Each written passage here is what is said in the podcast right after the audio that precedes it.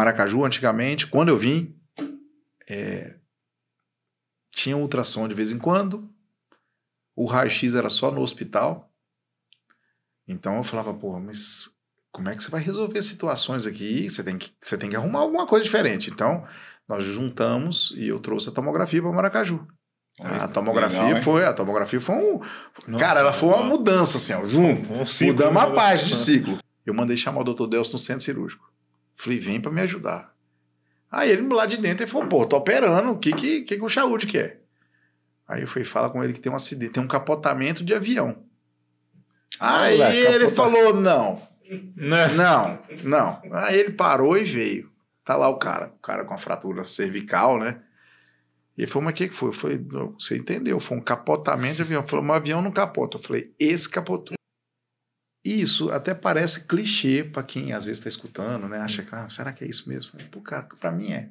Eu gosto do que eu faço. Eu, na verdade, eu gosto de fazer um monte de coisa, né? Eu Hum. queria saltar de paraquedas, não consegui até hoje, mas assim, a medicina hoje ainda é a coisa que me dá é, bem-estar. Hum. E o bem-estar não é bem-estar pessoal financeiro, não. É o bem-estar de eu saber que eu tô ajudando alguém ali.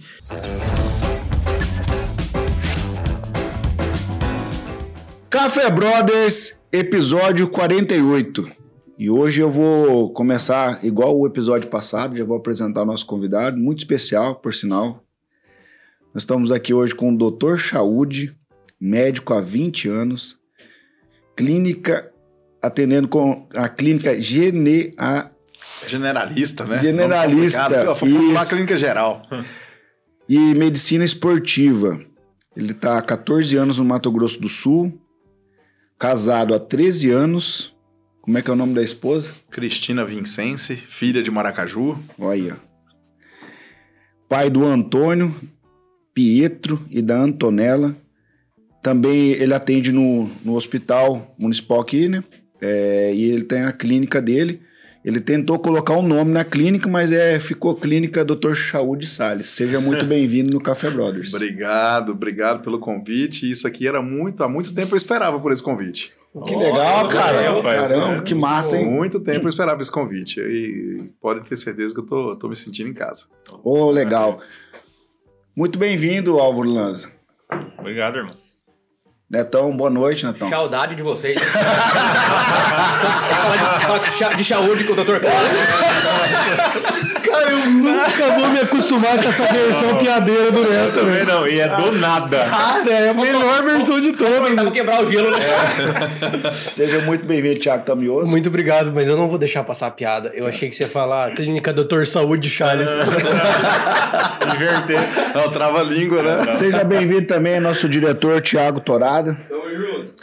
E queremos agradecer né, as pessoas que colaboram, as empresas que colaboram com o Café Brothers, a Celera, a internet mais rápida que um pensamento, e a agência de marketing digital 454. Muito obrigado a elas que fazem tudo isso aqui acontecer. Dando sequência ao nosso bate-papo aqui, cara, que legal. Também estou muito feliz de estar recebendo você aqui hoje, né? Em backstage já fiz meus agradecimentos, né? Já precisei do serviço do Dr. Chaude, né? E quem Ai. não precisou? Quem não precisou? Quem, não nunca precisou, né? É. É. Tá De cu- forma, tá talvez não, não, e tem se não foi de forma direta, foi indireta, né? Porque assim, eu já atendi, eu acho que eu já atendi um grupo aqui de uns 70, 80% dessa Maracaju, com certeza, Com nesse certeza. tempo todo meu aqui. Um dia com o WhatsApp, né? Mas ó, só de só cortando, a minha curiosidade de vir aqui era pra saber se eu ia ganhar, Chico. Ah, imagina se não tem, Chico. Ah, essa canequinha aqui eu vou falar pra você. É, vai pra coleção de ouro lá em Porque casa. assim, essa caneca não dá pra comprar ela, né? Não, é só tem. quem vem no É, café. né? exatamente. E a Grazi, quando veio, eu vi ela com a canequinha e falei, cara, só a Grazi vai ter uma caneca dessa, eu também quero uma. Que legal, hein? Então, assim, como é que é, é, surgiu essa ideia, assim, pra- na adolescência, na infância, de se tornar um médico? Porque, assim, a gente passa um período, né? E a gente pensa ali na infância, ó, eu quero ser isso, quero ser aquilo. Que momento que você decidiu se tornar um médico? Então, é, tem um, um clichê, né, que geralmente o médico fala assim, não, eu, eu sempre quis ser médico. Não, o doutor Chaude, não. eu, na realidade, assim, eu venho do interior, né, eu, é, eu fui criado em Goiás, sou mineiro, mas fui criado em Goiás, e Meu sonho era ser piloto de avião. Eu queria ser piloto de avião de caça. E até meus amigos brincavam muito comigo, porque, como meu pai é. A descendência da família minha paterna toda é árabe. E a brincadeira lá em Goiás era que eu era o terrorista da turma, né? eu adorava explodir as coisas, eu adorava bombinha. Eu gosto até hoje de bombinha, mas eu já não explodo mais nada. É aquele né? negócio que hoje a gente chama de bullying? Não, não, Não. é nem isso ainda. Mas. A Porra, chamar infância- o cara de terrorista não é bullying? Será que era bruto? Não, mas você sabe que, não, você sabe que era assim, era uma coisa tão bacana. E até hoje, ainda tem o É. pessoal ainda me chama ainda de. de puta, vem, vem um salinho terrorista, né? Mas eu queria ser piloto de avião. E eu falava assim, pô, o dia que eu for piloto de avião, eu vou entrar numa guerra, eu vou explodir tudo na guerra. Eu falei, não, eu acho que eu tinha, tava no sangue, né? E realmente a vida foi me levando para a área de piloto. É, com 16 anos eu fiz uma prova da, da IPCAR, que era a Escola Preparatória de Cadetes do Ar, né? É, mas eu tive uma surpresa. A aeronáutica, à época, ela, ela não aceitava quem usava óculos. Caramba. E eu era míope, mas míope, assim, de não Força. enxergar nada, com força. Putz, foi reprovado no tempo. E na realidade eu nem fui pra frente. Não, não ia, não, não valeria a pena aquele esforço todo. E eu fiquei, putz, e agora, hein? Não, astronauta não vou ser mesmo. Piloto de avião já não dá mais. Eu acho que agora eu vou ter que estudar de verdade. Então, assim, eu sempre fui apaixonado por muita coisa. É, eu sempre gostei de eletrônica, eu sempre gostei de geografia, gostava de língua estrangeira. Falei, não, eu vou morar na. Meu pai falava assim: vocês têm que ir pra Suíça. Mas a gente não ia pra Suíça nunca, ninguém tinha dinheiro pra ir pra Suíça. né? Não era igual hoje. E aí, com 16 anos, meu pai me emancipou. Tava na hora de começar a Tocar a vida. tocar a vida, né? E eu pedi um dinheiro emprestado para ele. E eu abri uma loja, uma importadora. Uma importadora numa cidade. Eu fui criado numa cidade em Goiás chamada Cristalina. Ela é muito parecida com Maracaju. Eu gosto muito de Maracaju porque me lembra muito Cristalina. O tamanho da cidade, o tipo de cultura da, da, da, da- da cidade, a, a questão da, da agricultura, que é muito imponente, né?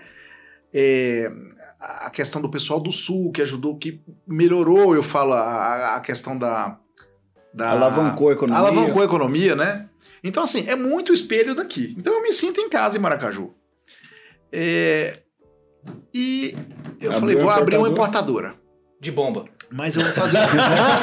a princípio até tinha umas coisinhas para poder vender, mas não, não tinha, não podia aparecer no cardápio. Mas na realidade eu abri uma importadora é, numa cidade que era pequena, que ninguém conhecia aquilo, mas que todo mundo procurava alguma coisa. Então era uma loja do Salim que a gente chama, né? É, inclusive ela chamava, ela chamava Free Shop em virtude do aeroporto, né? Então assim, lá dentro eu tinha Whisky, Moulinet, Anzol, é Sharp. Secos e eu, eu, sou, eu sou profissional em vender Sharp. É, perfume, calculadora. É um camelô, pô. Tinha tudo, é um camelô mais legalizado, né? Tinha neon lá dentro, né? Uma coisa, era bonitinho o lugar. E eu comecei a ganhar gosto daquilo ali. Falei, nossa, isso aqui dá dinheiro. E eu acho que eu não vou fazer mais nada, não. Acho que eu vou ficar no comércio. E assim, como todo árabe, todo árabe fica no comércio, né?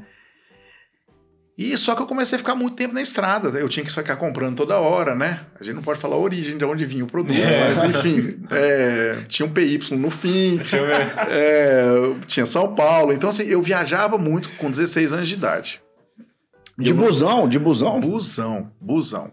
E uma vez eu fui com meu pai. Eu tinha a minha loja Salim com tudo, meu pai tinha a loja dele Salim de informática.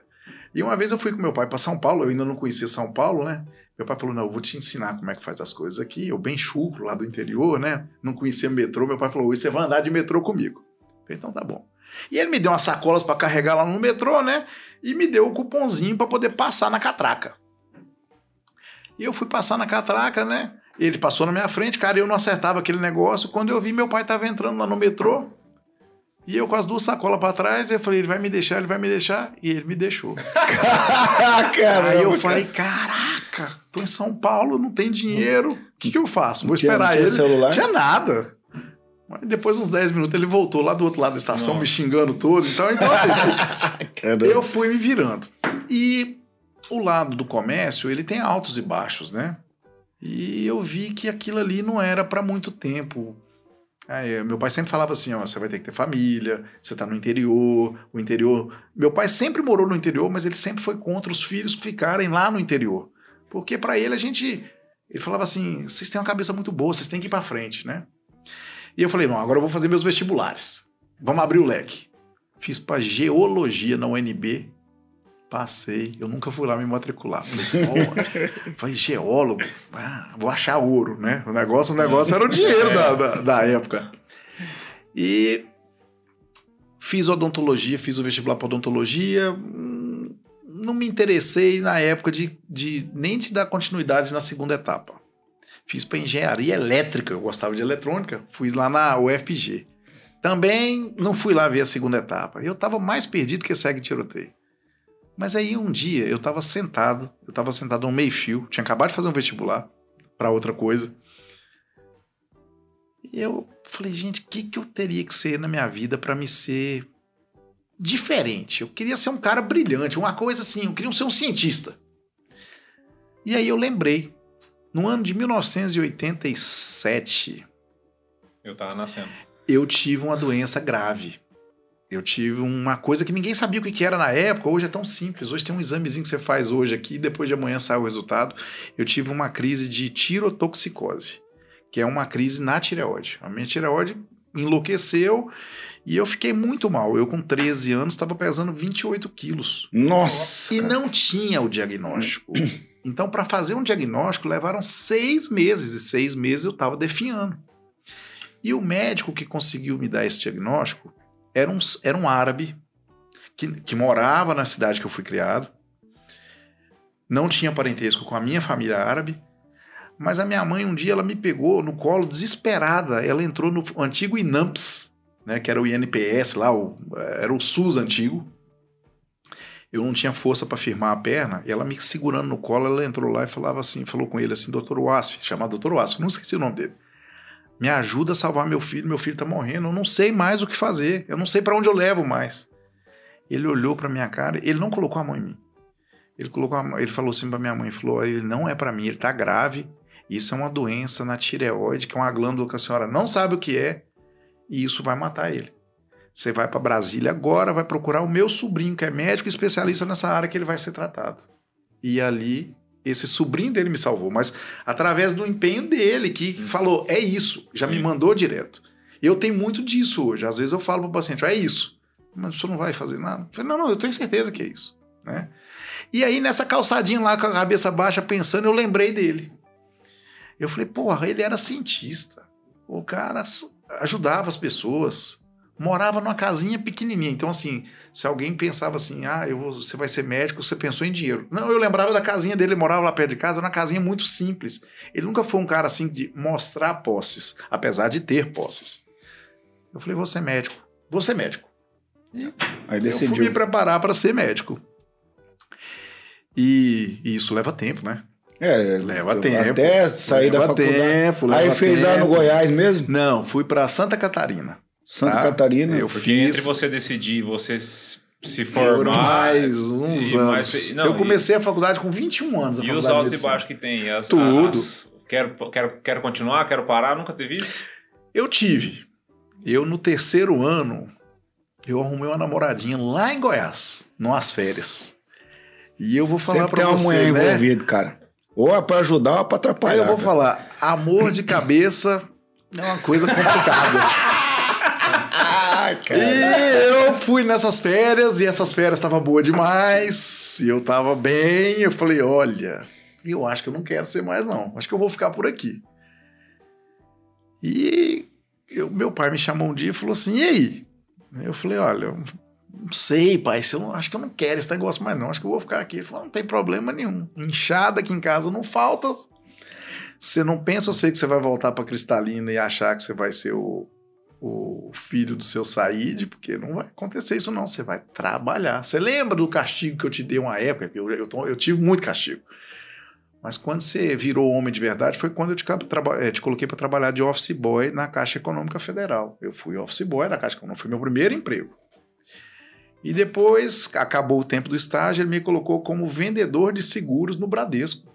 Né? Então eu fiz muita coisa antes Caramba. né? Eu lembro que na minha infância, Eu vendia leite. É uma coisa assim que. Comércio de Não, laticínios. e- Não, eu Impressionante. fazenda, eu, eu tinha uma bicicletinha, eu tinha uma mobilete, eu tinha uma mobilete, não era uma bicicleta. Caramba, você é o cara, então, hein, mano? Assim, Mobilete aí na minha eu ia- época. era sete que não, mas a mobilete veio uma história. Ah.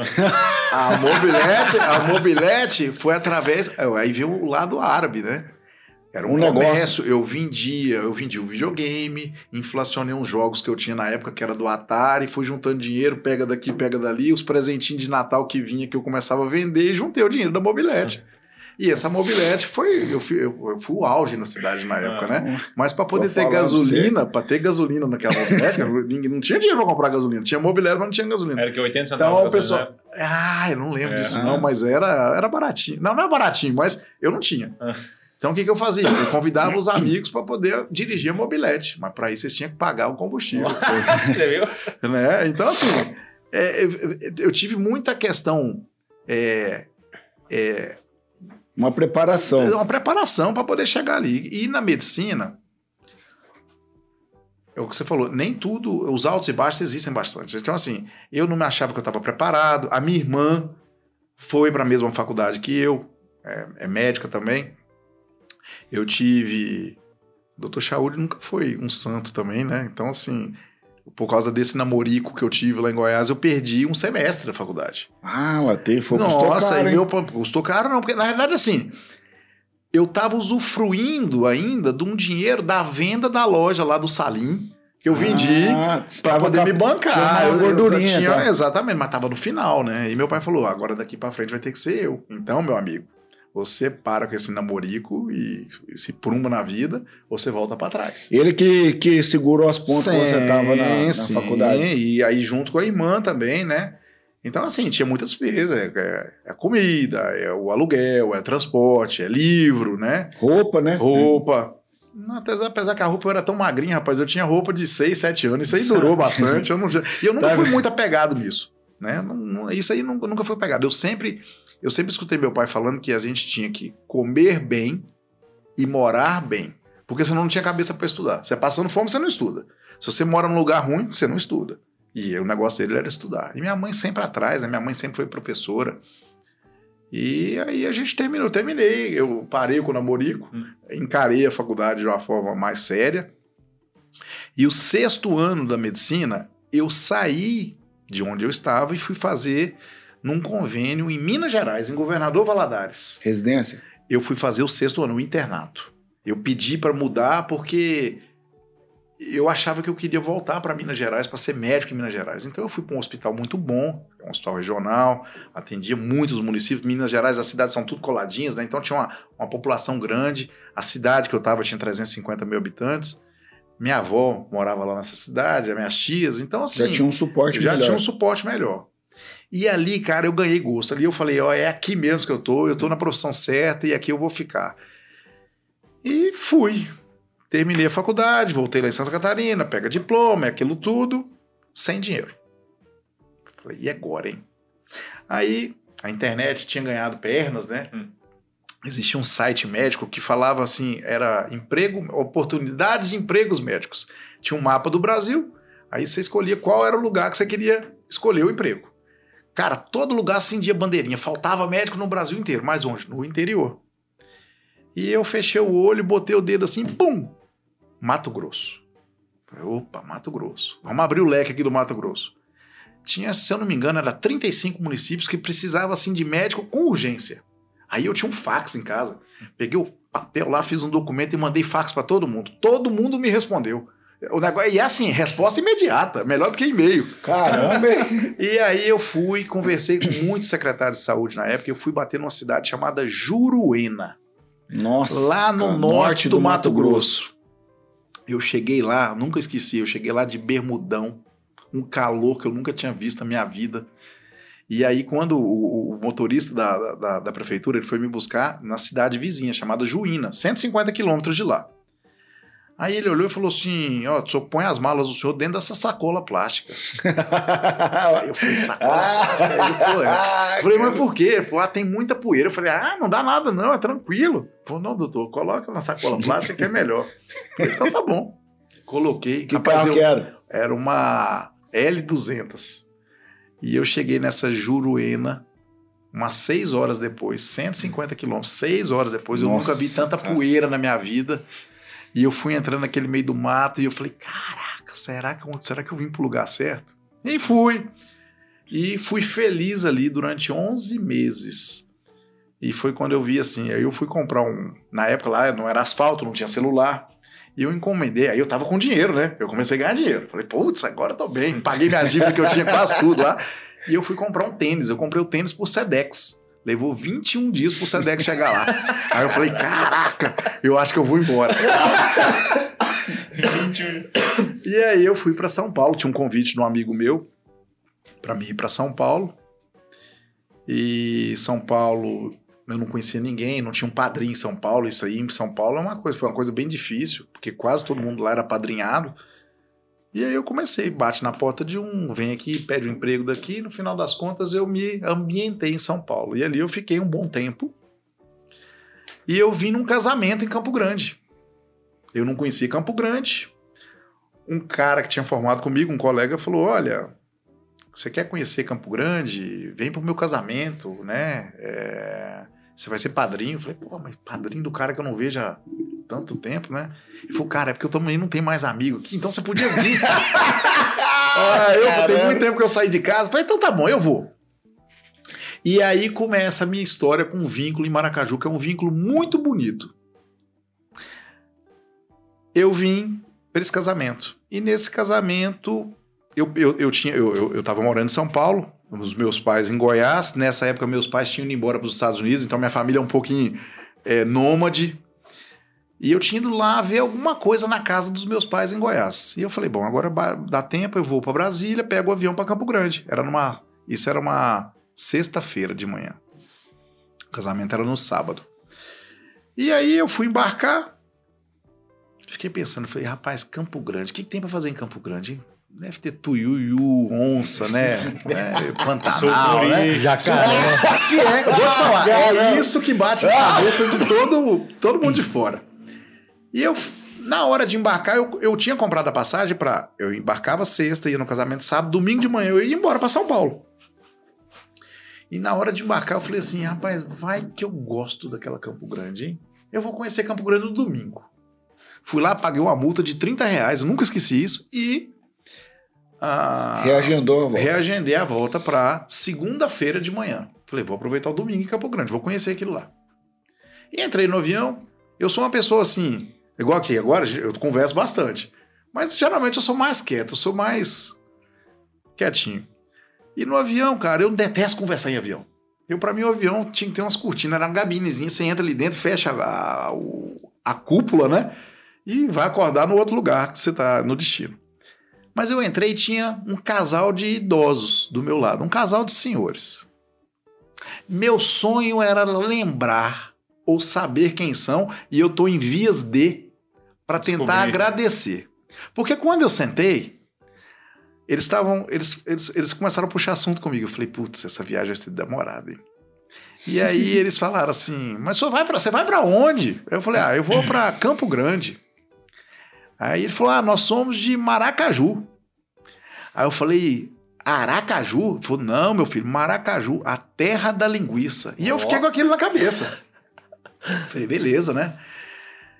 Entrei no avião, tava conversando, falei, ah, estão conversando demais. Eu falei, ah, eu vou dormir um pouquinho que eu tô cansado, né? E pronto. Fui pro casamento, cheguei em Campo Grande, vi, assustei com aquela cidade, não vi tuiuiu, não vi onça, não vi sucuri, não vi nada. Falei, bom, isso aqui é uma cidade bonita, hein? Um calor monstro. Era dia 3 de janeiro Nossa, calor mesmo. que eu tava, tava em Que Campo ano Grande. que era esse? Do, 2007. 2007. 2008. 3 de janeiro de 2008. E aí fui pro casamento. E no casamento, a mãe do noivo chegou em mim e falou: "Olha, Eu tenho que te apresentar uma, uma amiga minha, uma moça de família. Eu já pensei assim, falei, cara, conhecer moça em casamento que tá solteira é fim de carreira. Falei, ah, eu falei, eu tia Marli, eu não quero não, obrigado. Falei, não, vamos lá, vamos lá, só pra você conhecer. Eu fui lá e olhei aquela mulher grandona, eu falei, rapaz, é aquela grandona? Falou, é. Eu falei, ah. Você vê, ficou diferente a conversa. Falei, né? ah, então tá bom. É, aí conheci a Cristina. E para não incumpridar muito, a gente. Nós começamos a namorar ali. Então, assim, pô, a hora que eu. Ah, ali, foi rápido o negócio. Mas, com essa, mas a, a, a sacada do negócio eu fui. A hora que ela falou assim, ah, eu, eu perguntei, eu fui puxar assunto, né, com aquela mulher diferente. Eu falei assim, mas e você é de onde, né? Fui todo galanteador, puxei a cadeira pra ela. Ela falou assim, eu sou de Maracaju. Eu falei, a terra da linguiça. Olha, já Aí eu ganhei. Ela falou, mas como é que você sabe disso? Eu falei, ah, eu estudo bastante, eu conheço.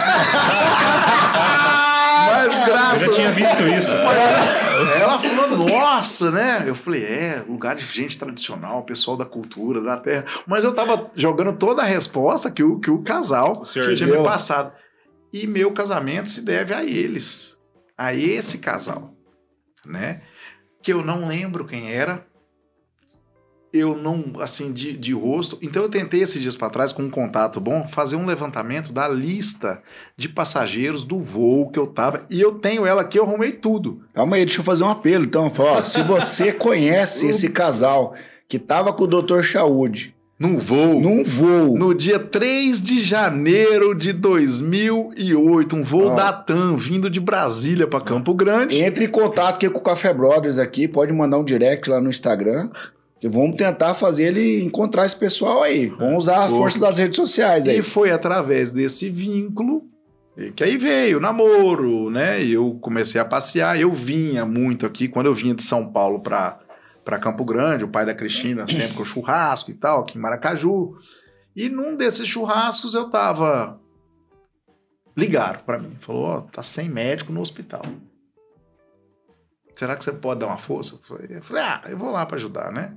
E essa ajuda tá até hoje. né? eu Caramba, não consegui. 14 anos. Desse jeito você veio parar na Sociedade Beneficente de Maracaju. É desse jeito. Foi no, eu, aí eu voltei para São Paulo, terminei a, a especialização e voltei para Campo Grande, me casei, fiz um concurso público, foi meu primeiro emprego no, no, no Mato Grosso do Sul, foi em Campo Grande, num concurso que eu tinha passado.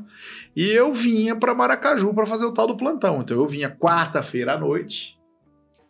Eu saí de Campo Grande 5 horas da tarde, vinha fazer quarta-feira, saí daqui 7 horas da manhã, quando era 8 e meia, 9 horas, não tinha trânsito na estrada, e eu igual um louco, eu já estava lá trabalhando, e eu voltava para cá na sexta de manhã e ficava até segunda de manhã. E eu fiz isso muitos anos, era só um médico, e daí que eu falo que eu atendi muita gente de Maracaju, porque era só tinha aquilo ali, e era um médico, e eu ficava na maior parte do tempo com aquele tanto de plantão sozinho. Vi muita coisa aqui nessa cidade. Eu vi muita coisa diferente e eu ainda falo que um dia, eh, se eu puder escrever um livro, eu- 98% desse livro é Maracaju. Ó, Tá. Falar com o Netão, fala aí, é editor de livro. Ah, lasquei, né? Se não era, agora é. Só falar com ele, ele vai escrever a tua biografia aí. E eu vou, e é isso a medicina para mim. A medicina, ela me, ela, ela, ela, ela por estradas tortas, ela me trouxe aonde eu tô hoje, né? E graças a Deus, eu pelo menos eu tenho essa sensação que eu sou muito bem quisto na cidade, conheço muita gente, ajudei muita gente, ajudo muita gente.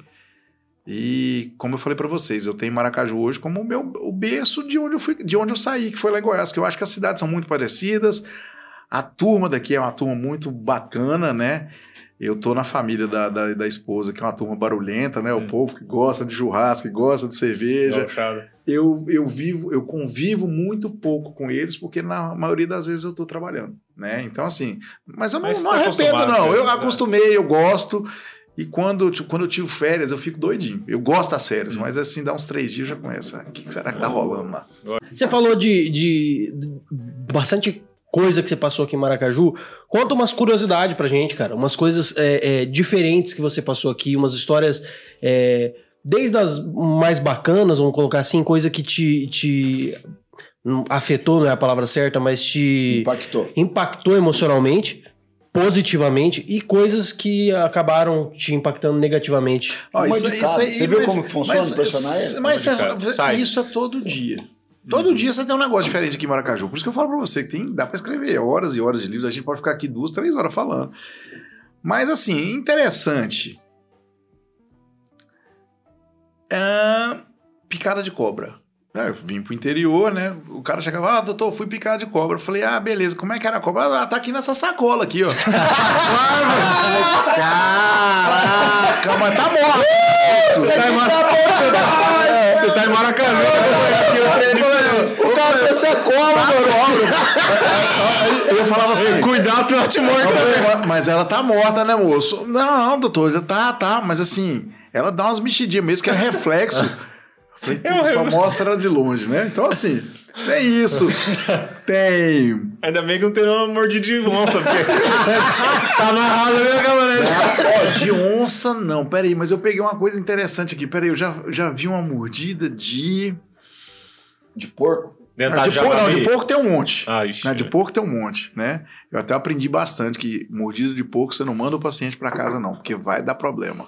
Mordido de porco você interna ele, porque ele vai, ele, ele vai ter infecção por melhor que você tenha Tem- feito a limpeza.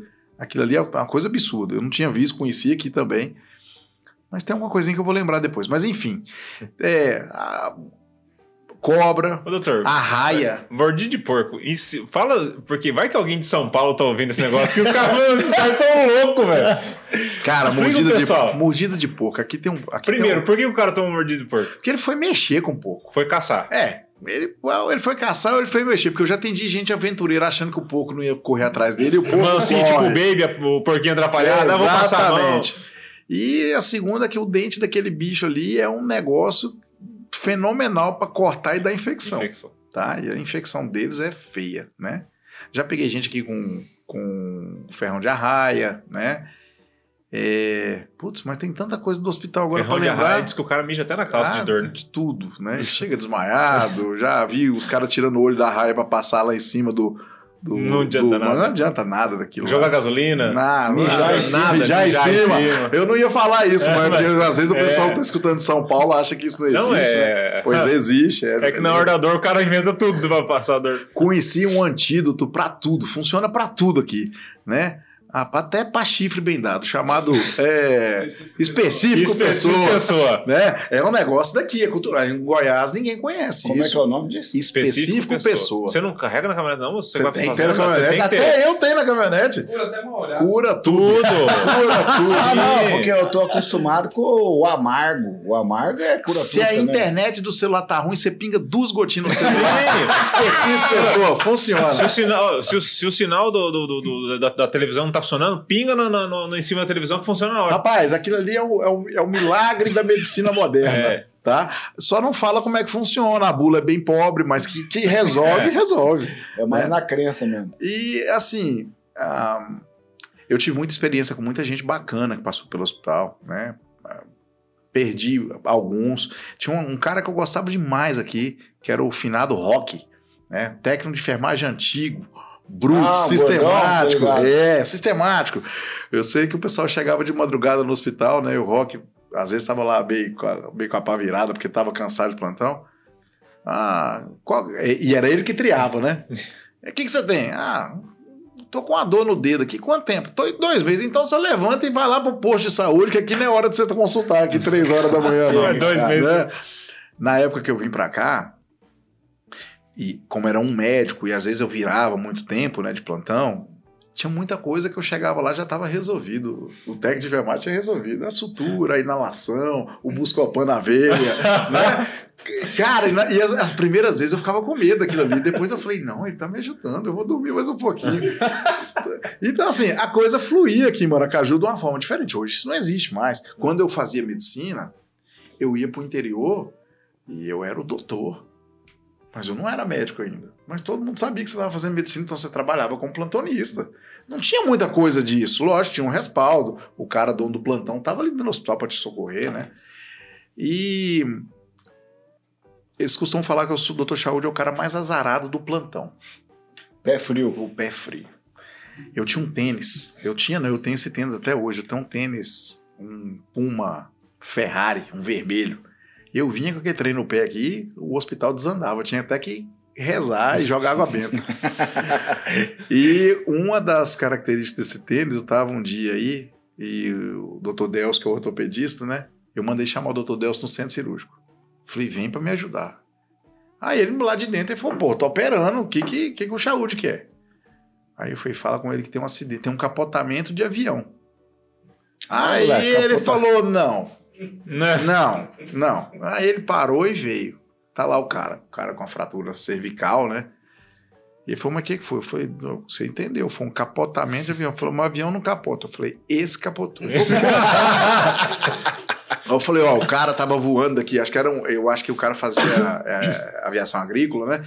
Veio pulverizar alguma coisa aqui em Maracaju. E para voltar para Rio Brilhante, que eu acho que ele era de lá, se eu não tô bem enganado, ele viu uma. Tinha uma. Eu não sei se estava uma tempestade ou o que, que era que estava acontecendo, ele, ele desviou daquilo ali. Mas eu acho que ele esqueceu de olhar o ponteiro do combustível, né? Meu Deus. E ele caiu com esse avião. Ele ca- caiu, não, ele achou um lugar para descer com o avião.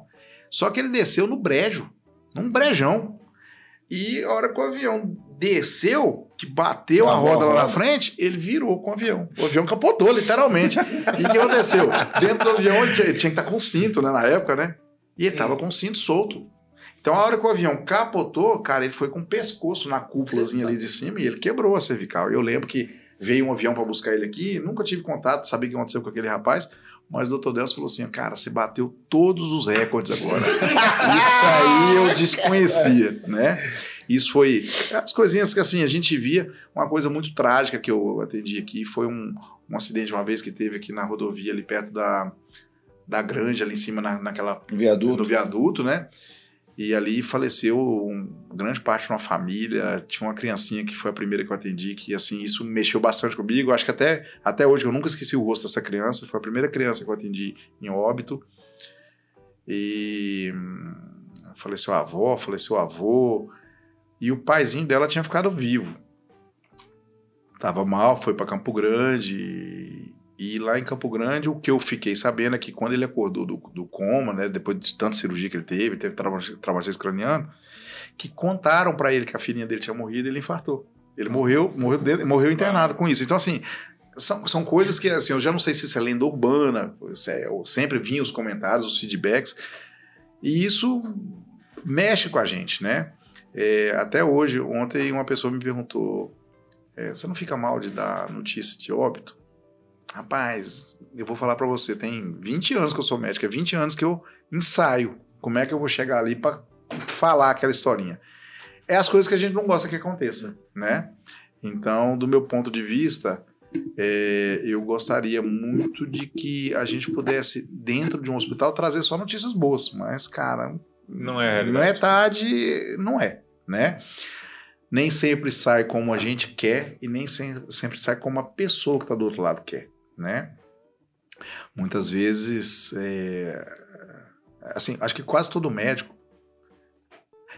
Cidade no interior tem muito, tem muito disso. Tem, tem, tem uma coisinha que é, é bem chata, mas acontece muito cidade do interior. Porra, aquele, aquele hospital lá, aquilo lá é um açougue. Eu já estudei isso várias vezes aqui em Maracaju. Tá? Eu acredito que vocês também. Eu nunca ouvi. Aqui Ah, no mas Maracaju, tem. Maracaju.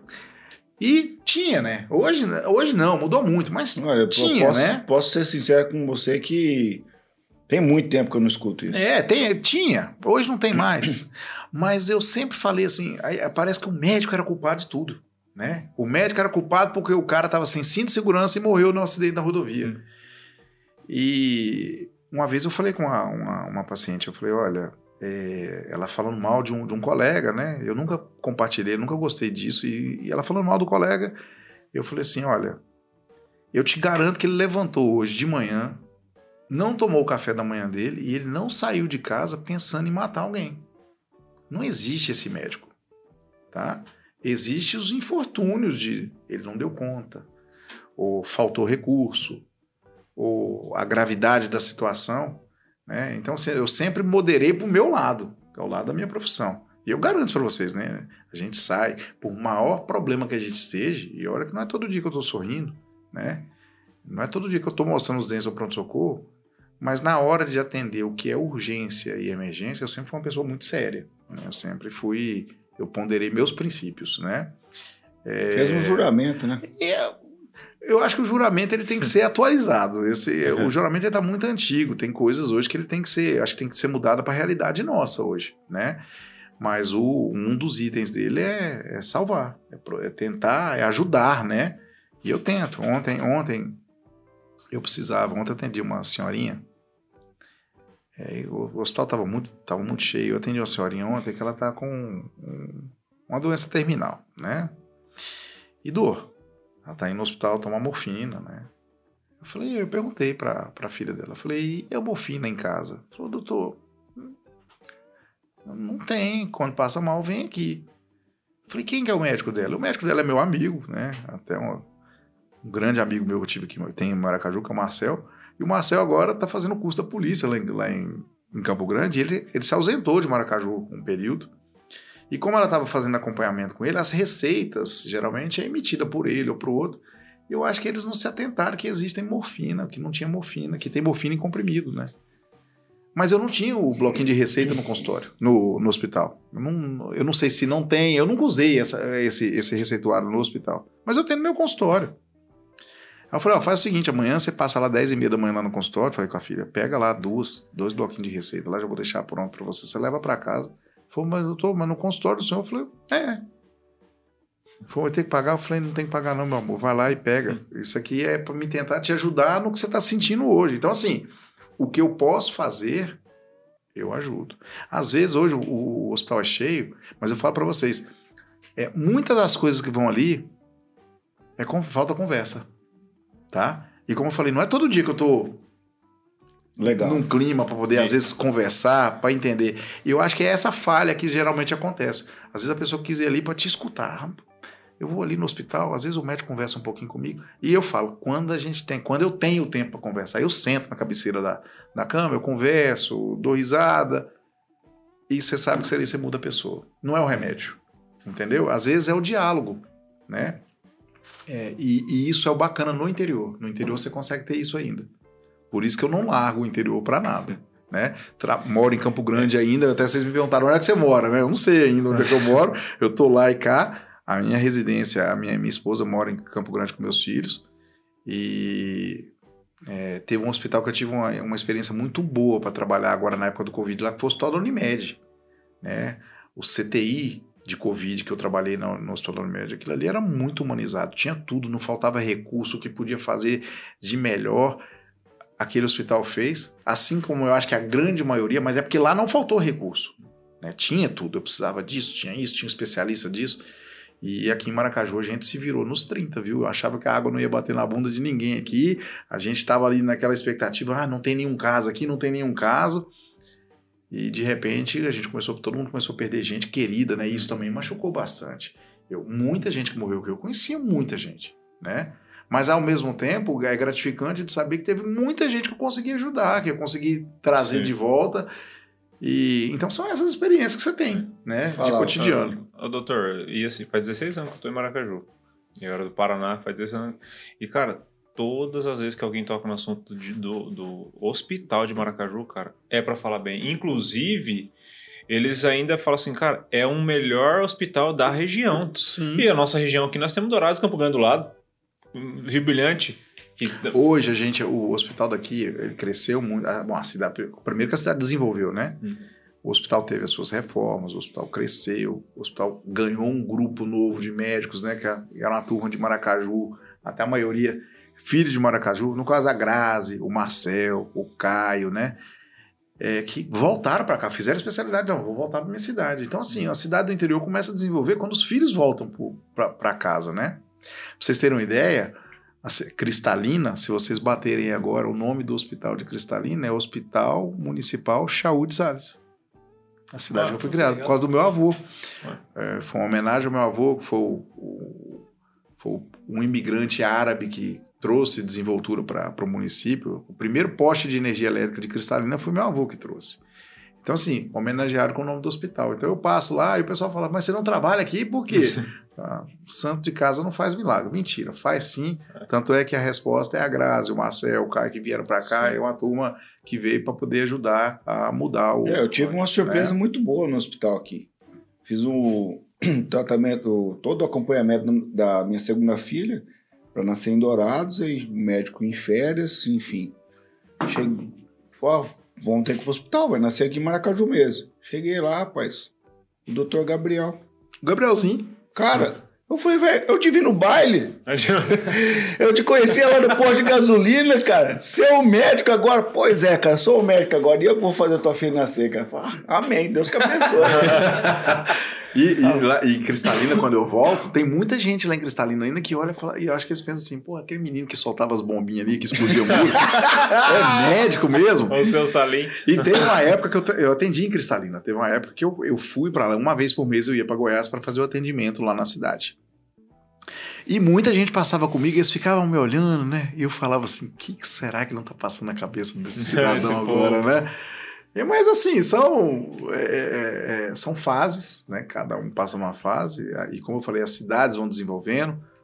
A tendência, da- acho que desses centros, igual Maracaju, que é onde tem um poder, um poder aquisitivo melhor aqui, na, na- a economia da cidade é muito boa, é manter uma desenvoltura de um, de um atendimento bom, de escola Sim. boa, né? Então, assim, acho que isso aqui é inegável. Como eu falei com vocês, sempre tem. Você não vai agradar todo mundo Não, né? Mas eu falo, a maioria não fala mal, não. A maioria fala bem. E eu acho que a gente, como médico, não só os médicos, os enfermeiros, os técnicos de enfermagem, todo mundo tá ali, o pessoal do assistencialismo, é, o pessoal de recepção, tá todo mundo ali no mesmo tranco, para poder é, cumprir uma carga horária, trabalhar, mas Entregar fazer o a melhor. coisa funcionar para ter um resultado pro, pro dia seguinte, né? E isso aí é bem bacana aqui em Maracaju. Eu- é por isso que eu me entrosei bastante aqui. Campo Grande, como é cidade grande, às vezes você vai na Santa Casa, né? Um pouco mais frio o relacionamento. rapaz, e outra, mas aí você entra lá dentro, são quantos mil funcionários? E aquele movimento o dia inteiro, né? Então acho que você não tem nem tempo de dar Não aquela tem. entrosada, né? Eu, graças a Deus, quando eu às vezes preciso levar um paciente lá para Santa Casa, é, acho que de tanto ser isso, você começa a conhecer um que outro que vai te ajeitando, vai facilitando, né? O pessoal sempre lembra, chega lá na Santa Casa e fala assim: o povo de Maracaju, vocês vão trazer a linguiça pra gente, pra gente facilitar a vaga, É. mas é, é uma coisa bacana porque já conhecem a gente, né?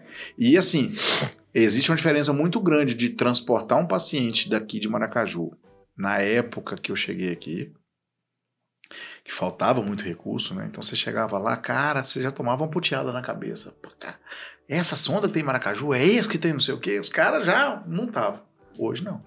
Hoje o que você tem de bom em Campo Grande, você tem de bom aqui. Que legal, você chega né, com coisa bacana lá, Isso é bacana falar disso para a população de Maracaju e quem vai ouvir saber que mudou o- Não, o mudou, game, né? mudou, mudou, o jogo e, mudou. e tá de igual para igual, né? Claro que lá é uma capital muito mais desenvolvida, Sim. não tem como comparar, né? Mas dentro das condições do que está atendendo, né? É, eu assim, eu- eu- pouquíssimas coisas saem daqui hoje. Logicamente, ele não tem ainda diálise, não tem UTI, né? Eu tinha um sonho, eu tava. Eu, o Caio e o Marcel, nós compramos um terreno de frente ao hospital. Né? Vamos construir um hospital aqui. Montamos o projeto, pagamos o projeto, foi uma fortuna por sinal, mas é aquela coisa de sonhador, sabe? Mas a hora que veio, ah, agora vamos fazer um pré-orçamento. Quanto é que vai sair essa brincadeira? Aí eu falei, gente, eu não dou conta. Aí o Marcel falou também não, o Caio também falou, olha, não dá para fazer isso. Foi um sonho que durou um ano e meio, mas realmente a gente não, desistiu. Nós vamos dar um tempo. Tá adormecido. Né, tá adormecido. Quem sabe uma hora dessa aí, alguém que tá escutando a gente aí, Sim, seja um padrinho bom, né? Falar assim, ó, vamos lá e vamos te ajudar, vamos. Seria uma coisa bacana para Maracaju. legal, A gente teria, tentaria colocar alguma coisa. Olha, você que tem grana e não tem sonho, compra o sonho do Doutor Saúde aqui, É. ó. Né? Isso sim é um sonho de ser comprado. E aí vai, além de ser o sonho dele, vai impactar milhares de pessoas aí. Não, né? e nós temos até, nós fizemos até logomarca, registramos, é o Tá H. tudo pronto, falta tudo só pronto, dinheiro. só falta o dinheiro para construir. Então, Chama H Clinic, né? Então a gente ia fazer uma coisa bem bacana. Tem um projeto tá pronto. vamos fazer, se Deus quiser. E hoje, ah, bom, aí eu vim para cá, né? Atendendo hospital, hospital, hospital.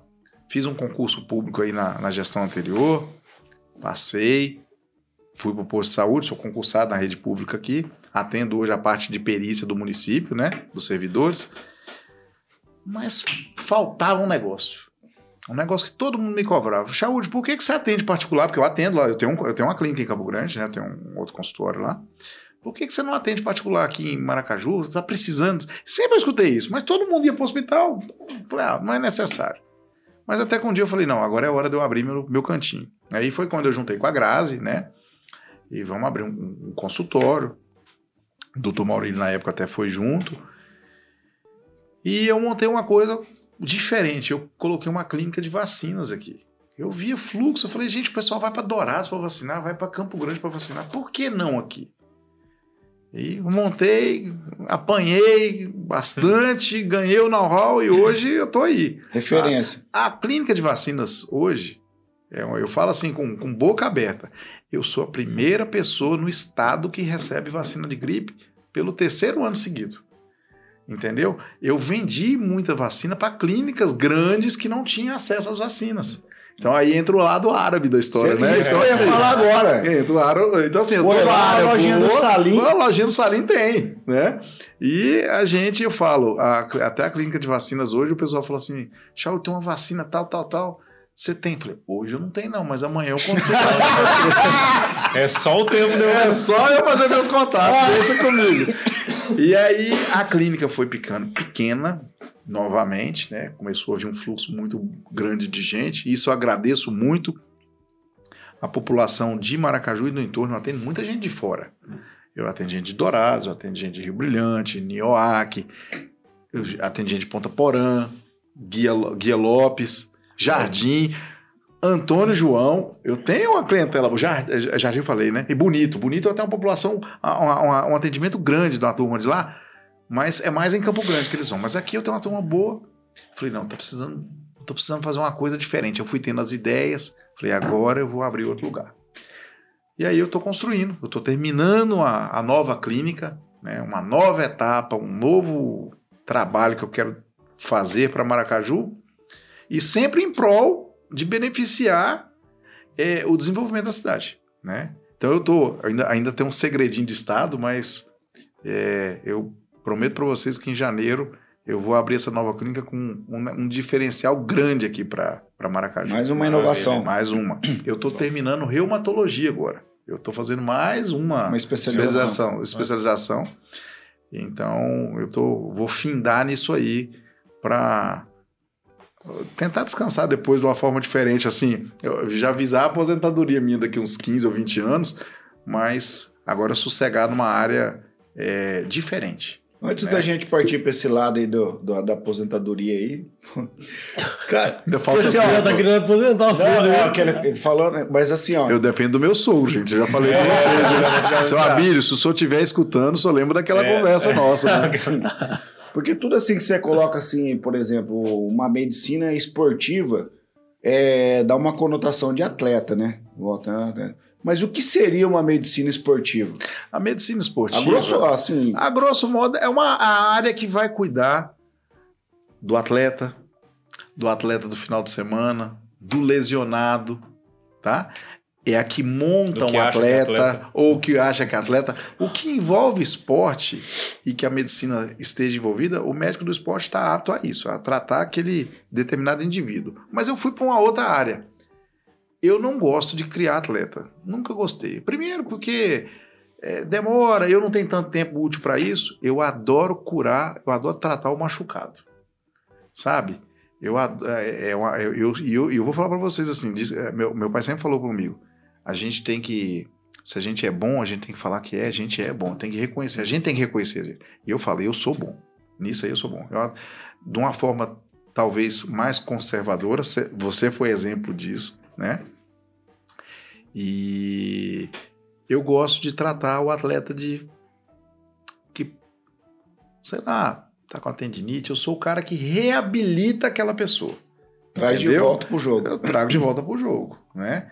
Mas ele tem que seguir as orientações. E olha É. que as orientações são chatas. É tudo que ninguém quer fazer, né? Corrige a postura, emagrece, não come isso, larga a cerveja. emagrece, o cara não, não aparece mais lá. Ah, eu, eu, as, Vai com a Coca-Cola, ah, né? é, a Coca-Cola, né? Diga-me com quem andas. É. né? Mas tem uma coisa fundamental. Eu acho que eu arrumei muitos inimigos aqui, num bom sentido. É paciente mulher que chega lá com dor na perna ou dor no pé, ou que eu vejo que o quadril tá rodado, eu falo: olha, essa sandalinha rasteirinha, ou essa sapatilha você joga fora, tem que usar essa aqui. Então, assim, eu acho que eu passei a ser inimigo dos donos de loja que É. vendem sapatilhas, sandália havaianas, entendeu? Ah, mas é bonito, doutor. É, então é, boni- é bonito, doutor, mas você vai me fazer usar aquela sandália de vovó. Eu falei, não, mas hoje elas têm uns modelinhos bonitos. É. Eu aprendi até sobre modelo de sandália. Então, assim, de um ponto de vista, a medicina esportiva, para mim, hoje, a minha área dentro dela hoje é reabilitação. De vez em quando eu atendo um que outro aí que precisa fazer um ajuste e tal, mas não Um é. protocolo, É vamos um dizer assim. protocolo, é, é- Mas é como eu falei com vocês, eu dou o caminho das pedras. Aí depende muito da pessoa querer seguir ou não. Eu falo, a medicina esportiva não funciona sozinha. Eu preciso do educador físico, eu preciso do fisioterapeuta, eu preciso do nutricionista.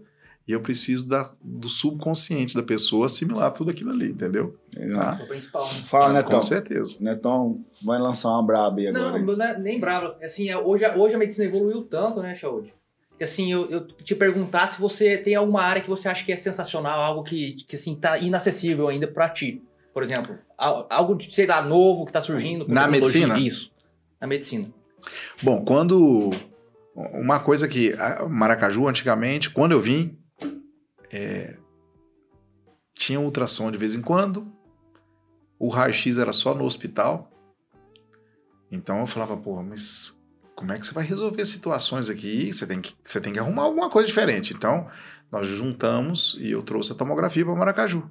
Olha A tomografia legal, foi, a tomografia foi um, Nossa, cara, ela foi uma uma- mudança assim, ó, zoom, Um ciclo, mudamos a né? página de ciclo. Tipo assim, saiu do iPhone 5 e foi pro 13. Então, eu vou falar até diferente. Você saiu do tijolão Motorola, tá? Aquele Eita. PT 950 e foi realmente com um iPhone 13.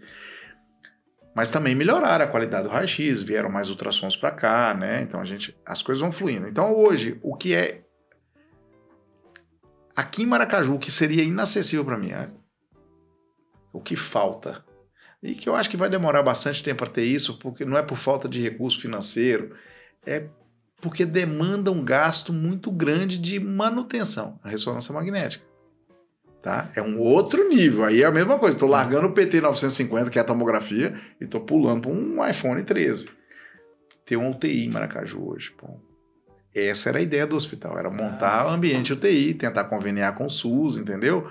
Era de frente ao hospital, atravessa ali. Eu até brincava assim, falei, será que nós não vamos ser processados?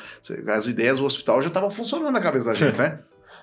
O cara tá mal na sala de emergência ali do, no SUS, mas nós temos a UTI do SUS do outro lado, precisa transportar ele. Será que se a gente transportar ele na maca de uma rua para outra, alguém vai ver? E se alguém estiver filmando? É coisa de Sim. Um amador, túnel né? por baixo. Pô, mas- não pensei? Não, tô...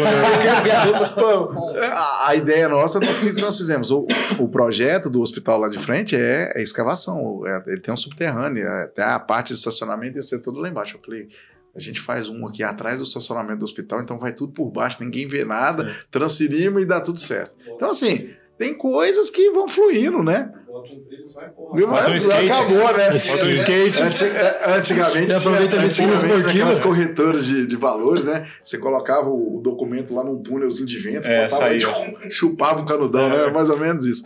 Mas a ressonância magnética, a UTI, hemodiálise. A partir do momento que você integrar coisas é, mais modernas para cá, fica mais fácil você ter UTI. A UTI você tem que ter banco de sangue, né? É, você tem que ter recursos de amparo, tem que ter as especialidades, você vai ter que ter nefrologista morando em Maracaju, você vai ter que ter um intensivista que entenda bem de UTI lá dentro para trabalhar, você tem que ter o banco de sangue, você tem que ter é, exames que te permitam é, fazer a manutenção daquele leito de UTI ali naquele, naquele momento, né? Porque às vezes o pessoal fala assim, eu vejo muito, pô, Maracaju não tem UTI até hoje. Cara, mas envolve muita coisa para poder chegar nessa UTI, entendeu? É igual a ressonância magnética. Um aparelho de ressonância magnética hoje, assim, por baixo, um milhão e meio de dólares. É, é o preço dele. Você não vai comprar um negócio usado arriscando aqui. Se a pessoa você comprar uma ressonância magnética, ela te pifa daqui um mês sem garantia. Então você vai comprar um negócio novo, você vai acabar investindo no novo. E a despesa de manutenção dela hoje, para ela funcionar, a ressonância hoje, para ela só funcionar. Não estou falando de funcionário nem nada, é só para ela ter aquele, a gaiolinha ali com, com o ar-condicionado ligado o dia inteiro e ela não pode desligar. Ah, vai uns 40 pau por, por mês.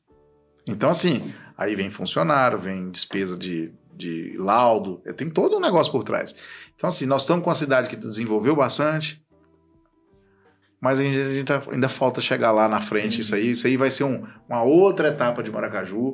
Graças a Deus, hoje, A distância de Maracaju hoje para Dourados, A logística, não é, né? a logística é fácil, entendeu?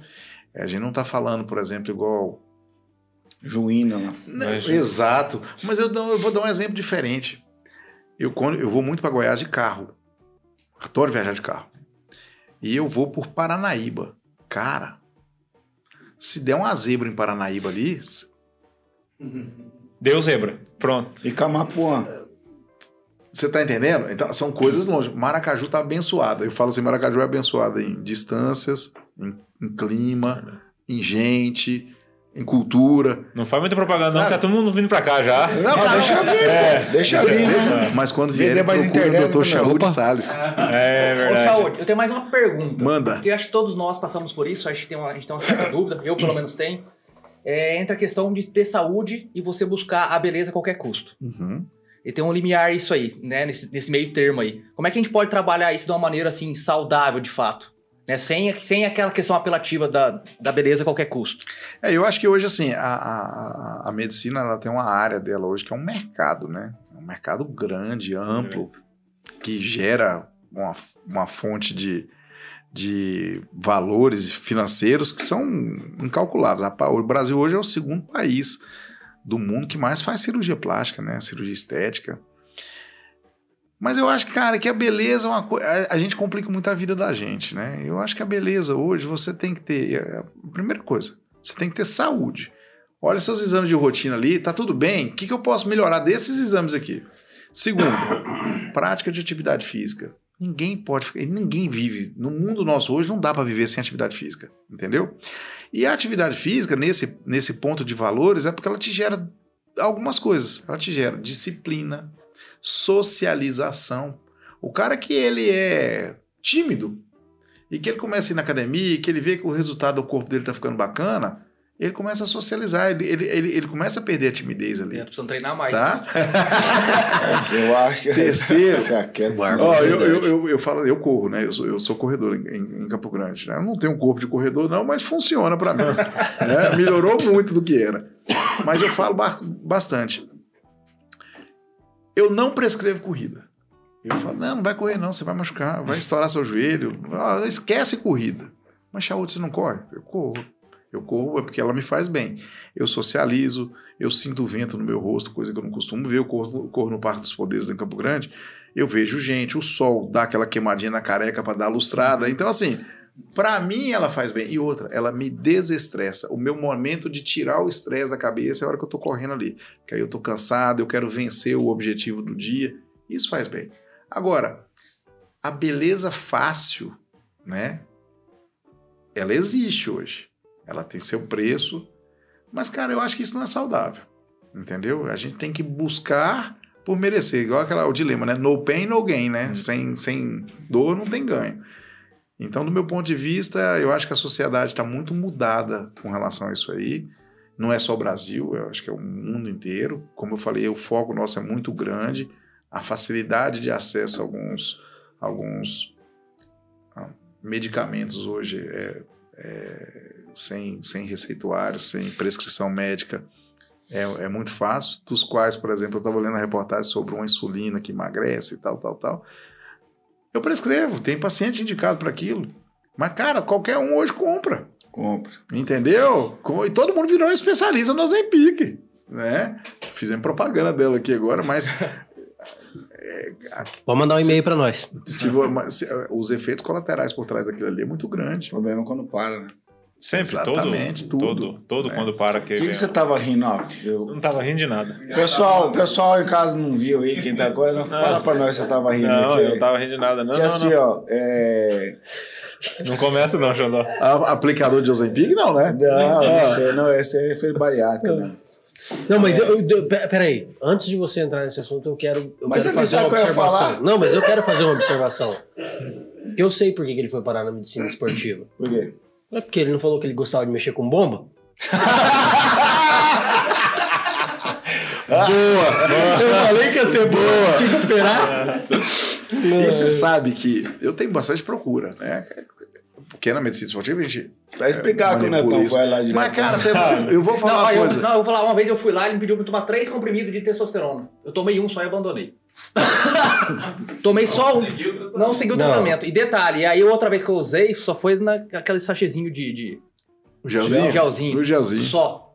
Eu falo, eu, eu- tá aí uma. uma a, a prescrição de, de medicamentos moduladores de massa muscular, cara, tá aí um trem que eu não gosto de fazer. Não gosto mesmo. Para um que outro, talvez, mas eu bato na tecla lá, ah, não vai fazer isso não, não vou fazer. Porque é chato. É, é, um, é, um, é um falso. É uma falsa melhoria. Tem gente indicada. Tem gente, tem gente que tem a indicação, ó, você vai precisar disso aqui. Né? É, eu tenho uns vovozinhos meu aí que estão acabados e que precisa ganhar massa muscular. Tem muita gente no pós-Covid que os caras ficaram internados não conseguiam andar. Cara, tem indicação. né? Aí, Mas do- eu tateio bem quem vai dor que os fazer. caras tomam aí os caras vão. Ficam ficando que é uma máquina, né? Virou uma máquina. Virou onde? Uma máquina segura isso aí depois. Então fala aí pra nós, doutor, o que, que o senhor acha da TRT aí? Não, primeiro de tudo, esclarece pra gente o que é TRT, porque às vezes tem gente que tá ouvindo que não sabe o que É. que é. Na, na realidade, é, essa terapia de reposição de testosterona, eu vejo ela muito. Eu vou falar de, de uma forma reversa. A maior parte das pessoas que usam testosterona é mulher. E é um hormônio que não é, não é feminino. Você tá Masculinizando um monte de, de mulherada aí, voz grossa, pelagem. Outra eu tava vendo. Ela ficou até assunto aí nos A trade. Tava a Gretchen, rapaz. Você viu o tanto de pelo que ela tem? Eu vi alguma coisa. Né? Então, assim, é, é- Parece é um um efeito colateral, sabe, de, de reposição hormonal. Mas o site da Sociedade Brasileira de Endocrinologia e Metabologia, ele é característico, que não existe dose segura para reposição de testosterona em mulher. Não existe isso. Eu acho que hoje, assim, eu brigaria com 90% dos médicos que falam que pode. Mas tem uma, uma súmula aí de 10% que não faz esse tipo de reposição em mulher. Tem uns análogos, né? Mas o que eu acho que a, a pessoa hoje, com, ao invés de pensar em TRT, o TRT em si, ele tem indicação. É, o, é aquele homem que chegou na andropausa ali com, com um ritmo estressante de vida, com 40 anos de idade, obeso, né?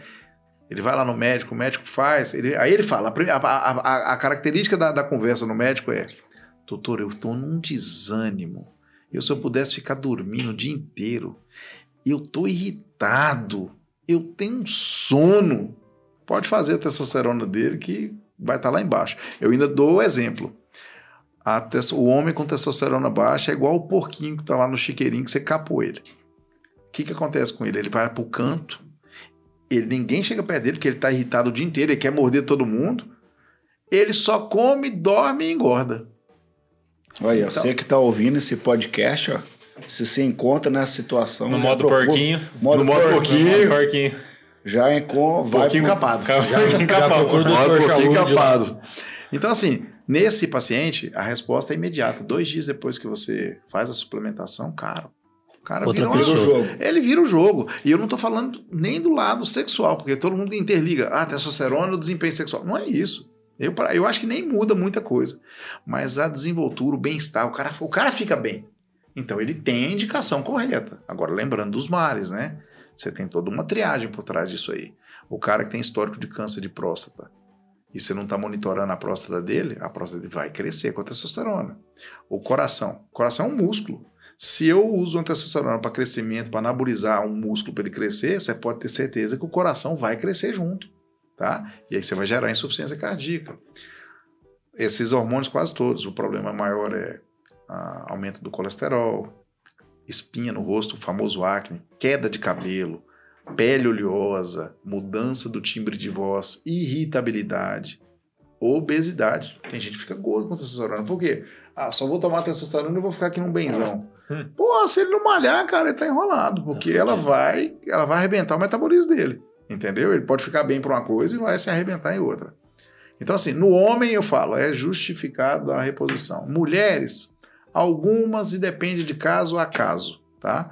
Mas na maioria, eu eu falo, o TRT bem indicado, ele é bem-vindo na nossa Olha aí, década Torado, já ganhamos uma consulta de graça aí já, Pronto. mano, entendeu? Mas você não nem Eu- precisa. É, de graça Não, não, sabe, só- que parar aqui, né, mano? É, Mas, mas por que eles ganharam de graça? Eu quero saber agora. Não, na verdade eu só vou continuar o que eu tô fazendo. Mas, mas por que o Torado é de graça? Ele tá fazendo, pô. Ah, o homem é uma máquina, rapaz. Você vai.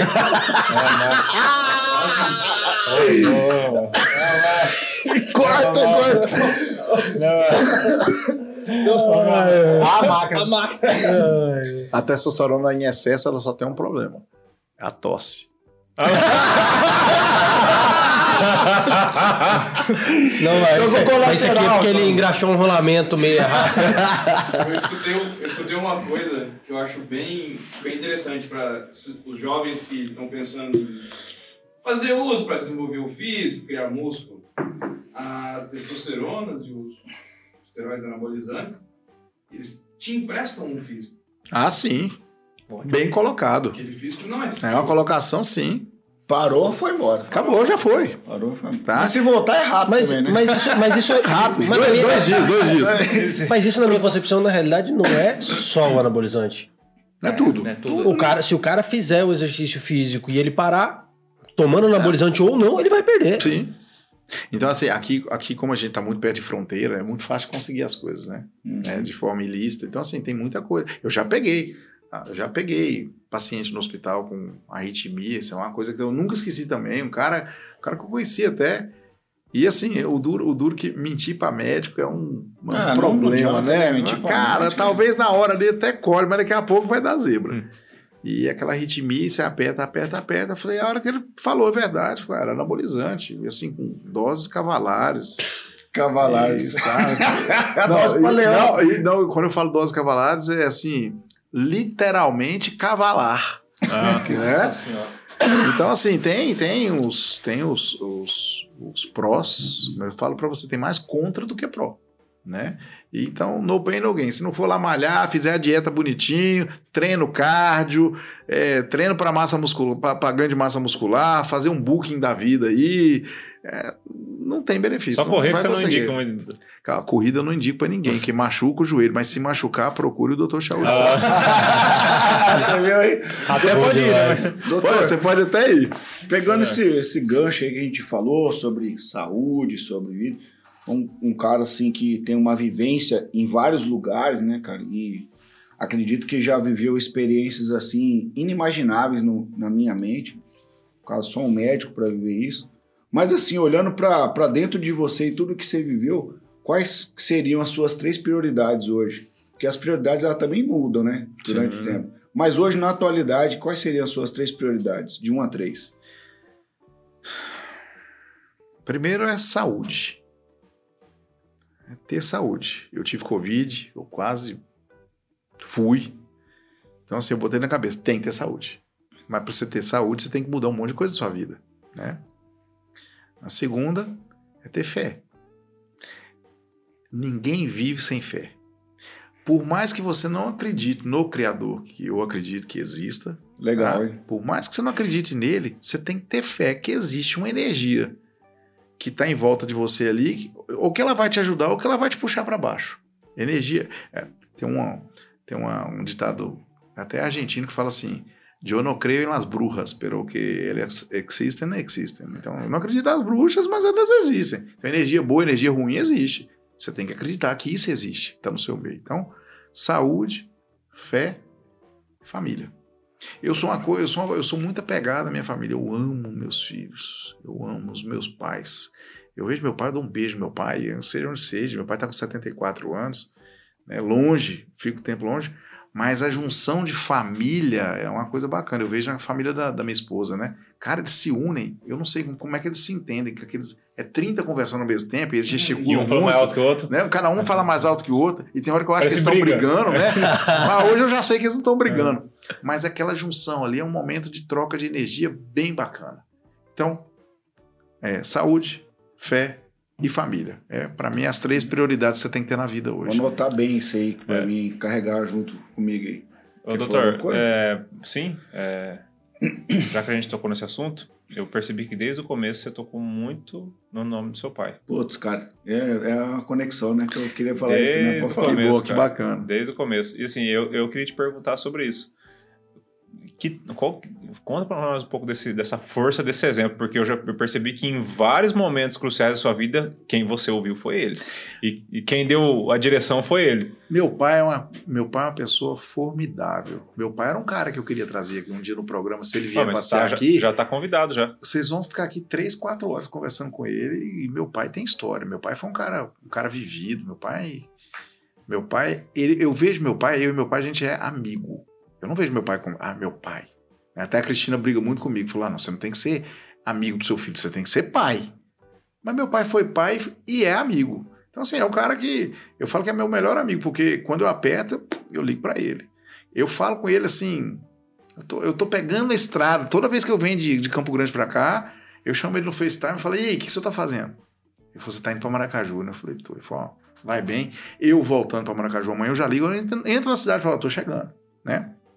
E às vezes, parece que fica até meio desrespeitoso, porque eu tenho pai e mãe, eu falo mais do meu pai, não falo da minha mãe. Cara, minha mãe foi a, é a mulher da minha vida. Né? E a minha mãe foi aquela que educou, foi minha professora, né? É, tomei muita sandália havaiana computadorizada. Rapaz, aquilo ali, tem uns drones naquela sandália havaiana que ela jogava, ela desvia e acerta a cabeça da gente a dois quilômetros, né? Então minha mãe foi a mulher que educou, mas meu pai foi o cara que me mostrou o que que era a vida, né? Eu lembro meu pai contando história, né? Falando assim, olha, quando você for num bom hotel um dia, né? né, Como é que você tem que se portar? Meu pai falava as coisas para mim, né? Nossa, quando você for, ele falava assim, ó, quando você começar a trabalhar, que você tiver seu carro, você, quando você for sair com a menina, né? Você sempre tem que estar com a cueca bonita e a meia sem um furinho.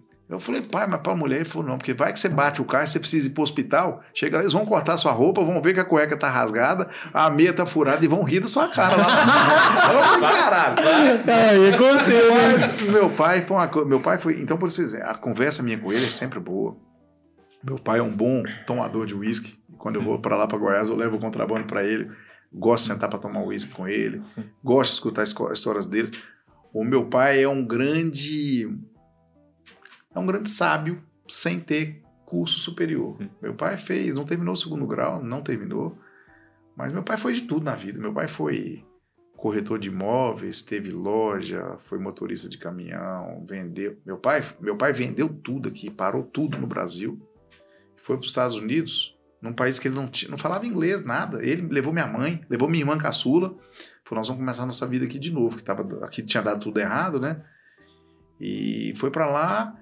E, cara, chegou lá em dois dias, ele estava empregado, já mexendo com informática, que é o que ele estava fazendo aqui no Brasil, e vai, vai, vai, vai, vai pegou a comunidade hispana e brasileira para fazer atendimento, começou a falar espanhol. Meu pai foi aprender espanhol com 50 e poucos anos de idade. Foi aprender a falar inglês com 50 e poucos anos de idade Cara, e arranhava tudo. Aí chegam lá, chamam um patrício árabe que não falava inglês e meu pai começou a arranhar até no árabe. Eu falei, porra, pai, pessoa tinha de tudo. Ele falou, não tive oportunidade. E ele sempre falou com a gente: dinheiro não tem condição de deixar. Não tem, você sabe como é que é a vida nossa, mas o estudo vocês façam por merecer, que é o que eu vou conseguir deixar. E eu tenho, eu tenho um, grupo de amigos que é advogado, né? E, pô, sexta-feira, lá em Campo Grande, a, a onda desses amigos nossos é. Vamos sair para tomar a cerveja da sexta-feira, ou o vinho da sexta-feira e tal. E eles me ligam toda vez. Falei, puta, tô trabalhando. Pô, você foi escutar seu pai, né? Seu pai mandou você estudar. Falei, pois é. Então, assim, é uma piadinha, mas enfim. É, é, essa, esse exemplo que ele deixou, eu até falo hoje muito com meu filho de 11 anos, eu tento repassar a mesma coisa. Uma vez eu fiz uma homenagem pro meu pai e falei, falei se eu tento, se eu conseguir ser o pai, 30% do que o senhor foi para mim, eu já estou satisfeito. Entendeu? Mas é um cara que eu, o dia que ele vier em Maracaju, eu vou Como- tentar marcar com Como é que é o vocês. nome dele? Said. Nossa, Said, um recado pro senhor. Sinta-se privilegiado. O homem que todo mundo da nossa cidade vai se consultar com ele, todo mundo. Ele se consulta só com uma pessoa, com você. E isso é uma honra. E isso tem nome, honra. E a gente tem que dar honra pra quem tem honra. Com certeza. E eu, eu, eu, eu- tem um- Quando a gente é médico, tem cria toda uma fábula né, em cima do médico. Tem uma novela por trás, né? Às vezes a pessoa olha pro médico e fala assim, pô, o cara tem uma Mercedes, o cara tem não sei, ganha milhões, não sei o que e tal, tal. E essa fábula, na realidade, não existe. A medicina te proporciona uma estrada diferente que vale bastante a pena, né? Mas os familiares, eles não imaginam quem é você como médico. Eles lembram de você, o moleque que deu trabalho na escola, o moleque que botou lactopulga no filtro da escola e quase matou a diretora, o que explodia bomba no meio da rua e quebrava os muros, né? O que dava cavalo de pau com carro. Eu, eu tive meu lado também. Eu não fui um santinho. Fica tranquilo, né? todos Eu tenho certeza. E eu já era formado há bastante tempo. Eu morava aqui em Maracaju e um dia eu fui para Goiás. Eu não vou me dizer, eu não vou lembrar o ano. 2015, 2016, talvez. Eu tenho uma foto, deve estar perdida aí até sobre isso. E eu fui para Goiás, eu fui. Então sempre a minha rota é quando eu ia de avião, eu saía de Campo Grande, desço em Brasília, meu pai sempre estava lá me esperando. De Brasília Cristalina são 100, 100 quilômetros. E ele me buscava. E nesse dia ele me buscou, eu estava com a camisa branca e meu sobrinho, tinha um sobrinho, eu tenho uma, a minha irmã mora nos Estados Unidos há mais de 30 anos. Então ela tem, os filhos dela são tudo americanos. Né? Fala os dois idiomas bem arranhado, mas um deles veio embora. Resolveu falar assim: não, eu sou brasileiro, eu vou ficar no Brasil. cara, todo ele fez a rota ao contrário, ele veio pra cá. E eu falei, cara, esse menino não é normal, não. É, é, e chegou aqui, arrumou uma namoradinha. Já, você já lembrou da namorada que você teve pra trás. Foi e tal, tal, tal. Já conheço a história. Enfim, virou um engenheiro aqui no Brasil. Essas sandálias croques, os moldes 3D que vocês fazem, ele é o engenheiro dessa, da, da, da maior fábrica que faz isso lá no Rio Grande do Sul. É o cara-chefe, um guri de 23 anos. Ele não, não volta mais, 25 anos, desculpa, ele não volta mais para os Estados Unidos. E eu, ele estava comigo no carro, né? Foi, tinha acabado de chegar, eu, ele e meu pai. E, e indo para Cristalina. E a rodovia BR-040, né? Que, é, que cruza por Cristalina ela tem um, um horário de rush que é o pessoal que foi trabalhar em Brasília que está voltando para a cidade satélite. Então aquilo ali vira uma confusão. Putz, e o trânsito não andava, rapaz, eu doido para chegar em casa, cansado, querendo comer a comida da minha mãe. Ó, dona Lúcia, a comida da senhora é a melhor do planeta e eu, eu tenho saudade dessa comida. Dona Lúcia Salles, minha mãe. E aí eu fui vendo, foi afunilando aquele trânsito, eu fui vendo que era um acidente. E aí era uma carreta, cara, e eu passando, isso é uma coisa que me marcou também. Uma carreta, e eu passei lá. Falei, pai, deve ter alguém morto aí debaixo da carreta, né?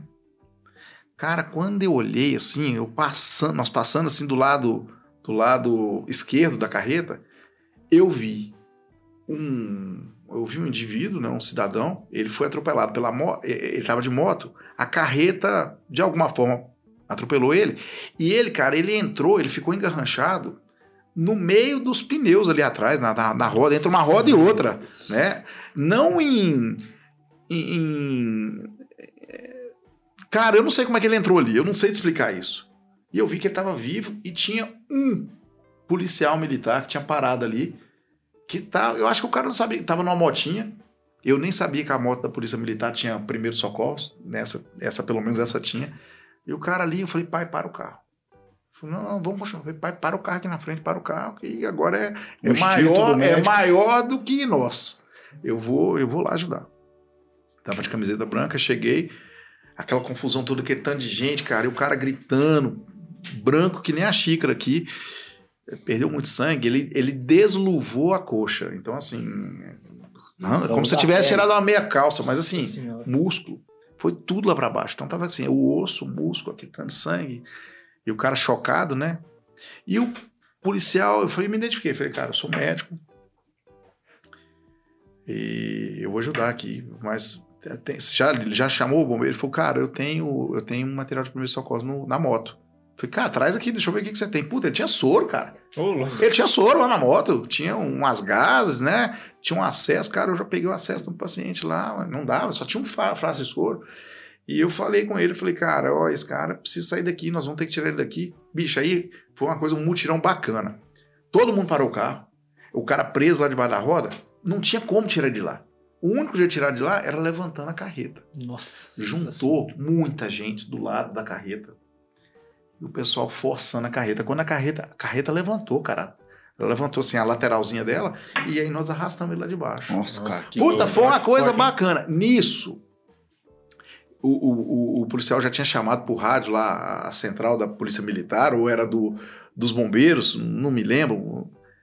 E eu conversei com um médico, um médico da regulação ali, da onde a gente tinha ligado. Eu falei, cara, o trânsito aqui tá feio, não dá pra chegar aqui. Ele falou, não, a gente vai de helicóptero. Eu falei, porra, helicóptero aqui em Hum. Brasília, né? Tinha muito tempo que eu tava fora de lá, cara, em, sei lá, em 5 a 7 minutos depois, começaram a abrir o trânsito pro helicóptero da, do resgate chegar, e, e eu acho que era da polícia militar, não, não tenho certeza. Eu tenho até uma foto desse negócio aqui também guardado. E aí o helicóptero pousou, veio o médico de lá, eu me apresentei, identifiquei, expliquei a situação. Ele falou, não, o senhor me acompanha até dentro do helicóptero. Aí eu fui ajudando a levar a maca que montamos para colocar no helicóptero. E aí lá ele falou, ele falou assim, o senhor é de Brasília? Eu falei, não, eu, sou- eu sou criado em Cristalina, mas eu tô vindo de férias, eu moro em Campo Grande. Ele falou, passou na hora certa, né? De uma forma errada, mas o senhor passou na hora certa. Tá? Agradeceu e o helicóptero levantou e eu falei, porra, cara, eu nunca tinha visto isso, coisa de filme, que a gente vê isso nos Estados Sim. Unidos, né? E aí, beleza. Voltei pro carro. E é que eu me dei conta, porque eu tava puro sangue. Eu tava com a camisa branca toda cheia de sangue. Na hora lá, cara, né, luva. Quem é que usou luva? Cadê a luva? E meu pai ficou me olhando, rapaz, aquele olhinho dele brilhando, meu sobrinho todo empolgado, né? Ele falou, porra, tá igual nos Estados Unidos, né? Que ele era de lá. e aí o meu pai ficou calado. Ele só me olhava, ficou calado, calado, calado. Aí na metade da viagem ele falou, puta que pariu, né, Chaúde? Pode falar puta que pariu aqui? Claro. Tá bom. Puta que pariu, Chaúde. Você fez aquilo lá mesmo? Eu nem sabia que você fazia isso. E é uma coisa que eu faço sempre, né? Então, assim, é, é- é o lado que meu pai. Eu, eu acho que assim, meus pais em si, ou até os irmãos, olham e falam assim: é, ah, ele é médico. Mas não tem é, Noção. noção. do que, que é o por trás daquilo aí, que não é só o consultório, o que, que você faz. É, Não está acostumado com a rotina, entendeu? Eu, às vezes, eu falo assim, às vezes tem. é, às vezes você tem até, até alguma pessoa que, que te que critica, né? Pô, você trabalha demais, né? Tem que largar a mão disso. E eu já tentei largar. Eu já tentei largar o hospital várias vezes. E eu vivo falando que eu vou sair. Cara, mas bate aquele negócio na cabeça, você fala. Tá, e aí? Se eu sentir saudade de voltar aqui de noite? E se tiver outro meu plantão? Ah, eu não vou ficar, eu não vou ficar bem com isso. Então, por enquanto, eu ainda te- eu, eu peço muito saúde, eu tô indo, né? Mas eu não sei até quanto tempo hoje. Eu já não faço o que eu fazia há 10 anos atrás aqui em Maracaju. Como eu falei, cresceu bastante. E eu tô cansado. Eu tô cansado, né? Eu falei com vocês antes de a gente começar o programa, meu problema é com a insônia, né? É, Eu vejo um lado bom da insônia, né? É, Eu consigo trabalhar os meus plantões normais. Mas eu tô ficando cansado. Hoje, quinta-feira. Eu tô acordado desde terça, seis da manhã. Na realidade, não, mentira, porque segunda-feira de madrugada eu não dormi direito. Até reclamei isso. Eu falei, eu tô acordado desde a madrugada de terça, três horas da manhã. Eu tenho uma, eu tenho uma sina com as três horas da manhã. Três horas da manhã me persegue. Até minha mãe fala muito, minha esposa fala, três horas da manhã é o horário. Se acordou, ajoelha e reza. Né? Não é um horário bom. Eu já rezei bastante para ver se eu dormia, não dormia. Então, assim, eu, não, eu parei de rezar, eu fico tentando resolver problema na minha cabeça. Mas eu tô desde da madrugada de terça, não dormi até agora. Eu, não, dormi no plantão do hospital três horas na, na terça para quarta. Ontem eu não dormi. E hoje eu vou tentar descansar, porque amanhã o dia é longo ainda, vai até mais tarde. Então, assim, cansa bastante, mas ah, para mim isso aí é um benefício enquanto eu tiver saúde para poder continuar fazendo. Com certeza. Doutor, é o seguinte, é, cara, a gente, né, demais as histórias aqui, tem muita coisa. Eu acredito que com certeza a gente pode fazer uma, uma, uma parte 2 aí com o Dr. Chaude, Com né? certeza. Vou, vou ganhar outra caneca? Vai ganhar outra Ah, caneca, é de outra cor. Quem sabe a gente faz um bate-papo aqui com você e com o teu pai, né? Com Né, certeza. gente? E meu já, pai- Você já meu- visitar aqui já? Cara, meu pai vem em Maracaju, mas meu pai, meu pai tem uma paixão por contrabando, né? Meu pai gosta, é, o- é o descaminho. Meu pai, ele fala assim, ele chega em Campo Grande, ele começa a ficar quieto. Eu falei, o que, que o senhor tem, pai? A gente podia ver uns uísque lá naquele Paraguai, né? Ah, então tá bom. Então ele passa aqui, ele passa muito rápido, mas é, é só a gente combinar, eu quero trazer. Meu pai é um. é, meu pai é maçom há muito tempo, né? Grande Oriente do Brasil. E Pedrão lá da, da fonte aqui da choperia, né? Da fonte de quintal, sempre convidou ele, ó. Você amarra ele, traz ele para uma reunião aqui com a gente. Então, assim, nunca casou o tempo certo. Mas uma hora dessa eu quero trazer até para vincular essa questão da, da, da loja, da maçonaria para ele, e faz bem pro meu pai isso aí. É, tá com 74 anos, tá aposentado. Então, assim, tem que ter um vínculo, tem, tem que continuar fazendo alguma coisa para não parar, né? não vem, não. Cara, eu tentei, hein? Várias vezes. Já tentei, se não fosse aqui, que fosse Campo Grande. Mas ele foi criado lá, né? Ah, o cara tá- E minha mãe, minha mãe, as amigas da minha mãe, tudo de lá, Enraizou. enraizou. A minha irmã, que é médica, mora em Cristalina, né? Então, eu acho bem difícil deles virem. Eu gostaria muito, né? Mas por enquanto, como eles não vieram, eu tenho meu sogro e minha sogra aqui É. para me dar o amparo e o apoio, né? E aí, assim, é, quero vou passar pro Álvaro, ele sempre faz a última pergunta nossa aí, né, do, do café, né? Então, uma pergunta muito importante para nós, né? Ele vai explicar que ele sabe fazer de um jeito dele, né? Se ele não tivesse, eu ia fazer hoje, mas ele tá aí, deixa ele fazer. Álvaro. Ah, doutor, primeiro eu quero paralisar, cara, porque assim, é, além da história ser extraordinária, que não é todo dia que a gente ouve uma história dessa, é, cara, eu, eu sei que eu sei que é o seguinte, só por dinheiro o cara não faz o que você faz. Não. Não tem como, não existe essa possibilidade. Eu já conheci pessoas assim. Eu já conheci pessoas assim. Porque hoje você tá em Maracaju, você vê como é que o, ne- o negócio gira aqui. Sim. Então, se você fosse ver pela questão financeira, você já estava fora. E com certeza você também, tam- também estaria bem sucedido, porque primeiro que tá na veia, né, o seu salim, né? Ah, É, Inxalá. E assim, é, tenho certeza que você sai na, na- na- nas ruas, do- nos seus dias de, de lazer, de tranquilo, e eu acho que não existe lazer. Tipo assim, não existe folga. Você sempre vai ser o doutor saúde. Você tá falando assim, daqui 15 anos eu vou aposentar. Vai aposentar nada, você vai estar na rua, ô doutor. Aqui, ó, aqui minha filha, minha irmã, minha cunhada, Meu não sei o quê. E é o seguinte, cara. é, com certeza existe um prazer nisso aí, e maior do que isso, existe um propósito. Ah, sim. Eu acho que nada nessa vida vem sem propósito. Eu lembro que eu falei para vocês, a vida foi me levando por estradinhas tortas e eu centrei é, numa área que quanta gente, bicho, eu já devo ter ajudado, né? Quanta gente. Isso aí é, e, e é- e é- e é interessante que eu escuto muita gente. Né? Cada um tem uma religião, né? Cada um tem sua religiosidade, cada um tem sua crença.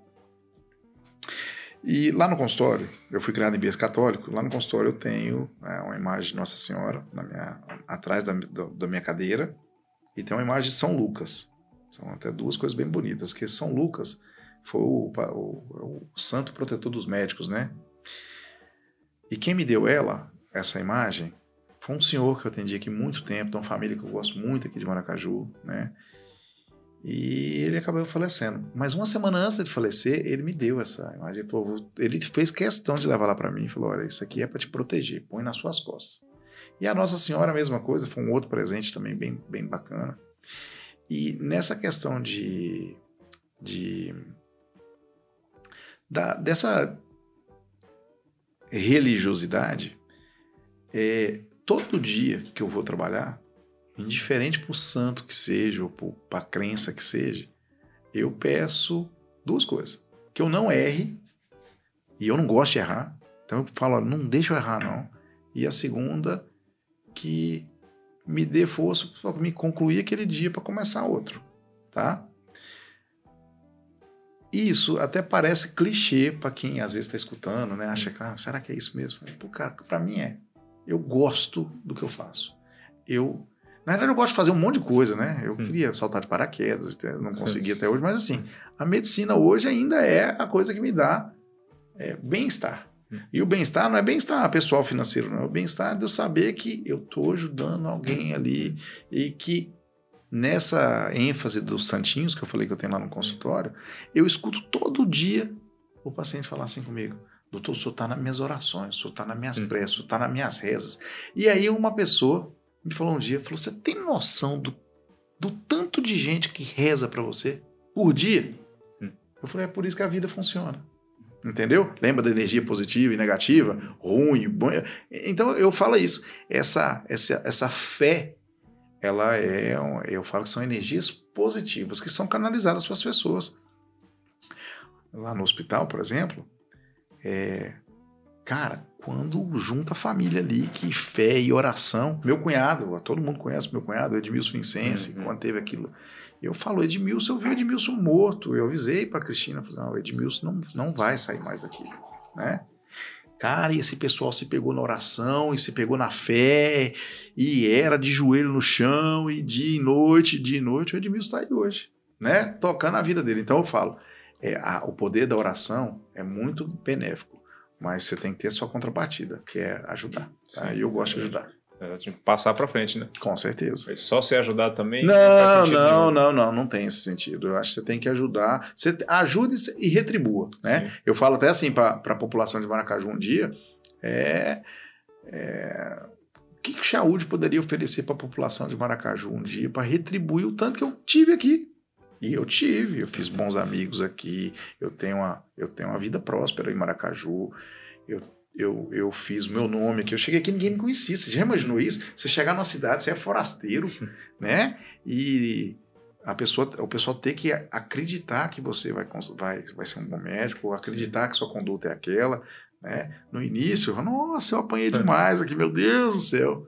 Mas hoje não, hoje eu falo, o pessoal, Hoje o pessoal te escuta. confia, É. E graças a Deus, eu acho que assim, é como eu falei para vocês no início, a gente não agrada gregos e troianos, mas eu acho que não há, há maioria, vocês nunca vão escutar falar mal de mim. Eu não, eu não sou uma pessoa que, que faz por desmerecer o que Deus me fez por Sim. merecer, entendeu? Então, Sei. vamos tocar na vida com fé, saúde né, e família, como, eu, como eu falei. E eu tô agradecendo por mim e por muita gente por você servir a nossa cidade igual você serve. De verdade. A graças a Deus podia ter vindo qualquer um médico. Mas não veio qualquer um, veio você, Ah, que Saúde, né, cara? muito obrigado. muito Maravilha, obrigado, cara. muito obrigado mesmo, de Verdade. coração. Verdade. E assim, a gente vai fazer essa última pergunta desse episódio, que pelo jeito não já vão ter outros, Xandal já cantou a pedra, Ah, é, que para nós aqui do café é a, mais, é a mais interessante. Por quê? A gente vem aqui, fala do trabalho, fala do dia, fala da rotina, fala da família, isso aqui, mas a gente sempre quer saber qual o seu sentimento de você mesmo, porque quem mais te conhece que você mesmo?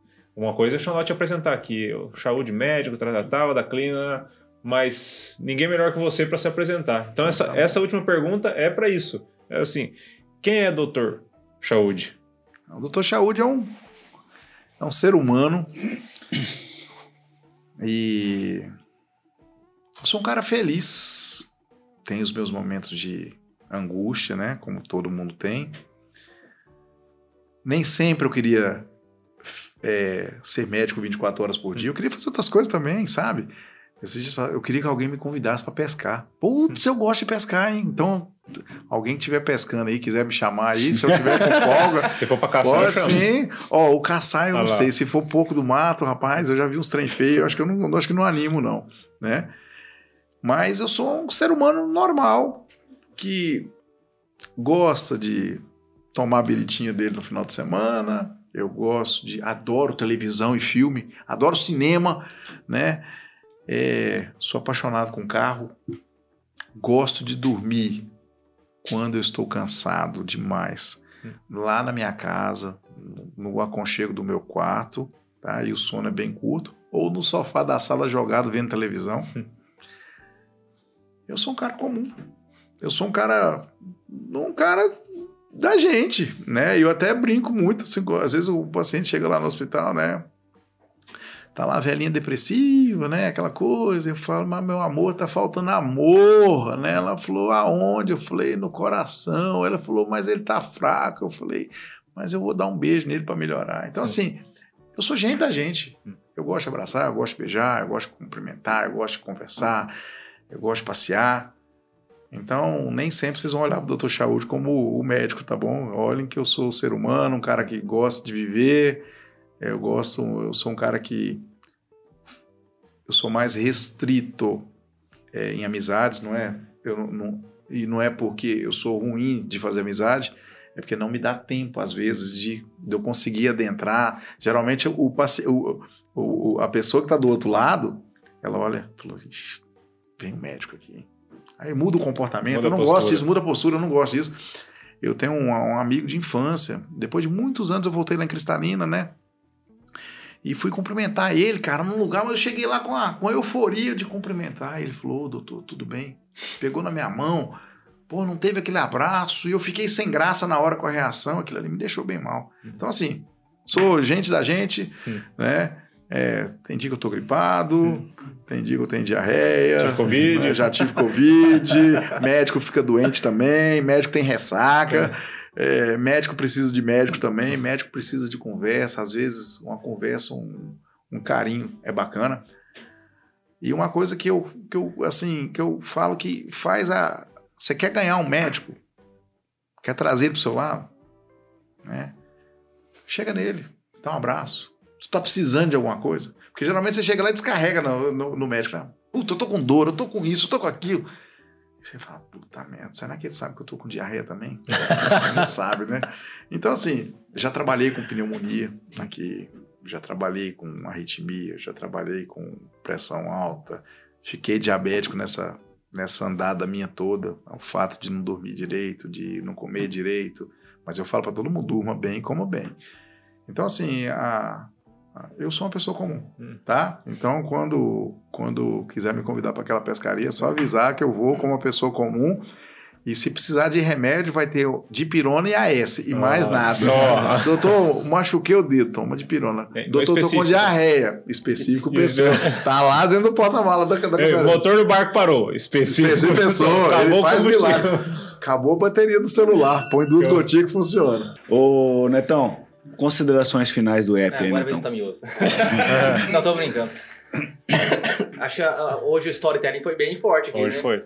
E essa última história aí da, do, do, do cinema do cinema americano aí me impactou bastante, me emocionei aí, é uma história bem, bem pesada, mas naquele mesmo tempo que é pesada, no final você falou a questão do brilho do olhar do seu pai, ali você deixou um legado, né? Com certeza. E ali subiu o nível que você nem imaginava que fosse chegar, né? Olhar o olhar do seu pai tá- de estar orgulhoso do filho, né? Neto, e eu falo assim, ali, ali eu acho que meu pai acreditou assim, falou, "Ah, esse menino é médico mesmo, né? Não, e, e É, outra coisa. e- e- e- Pro- provavelmente ele nunca vai conseguir expressar o orgulho que ele teve de você naquele momento. Ah, com Não, certeza. não, acho que não tem como. Acho que por isso que ele ficou escalado esse tempo. Imagina um sábio igual É, fosse seu pai, é, ficar calado olhando, né? todo esse tempo.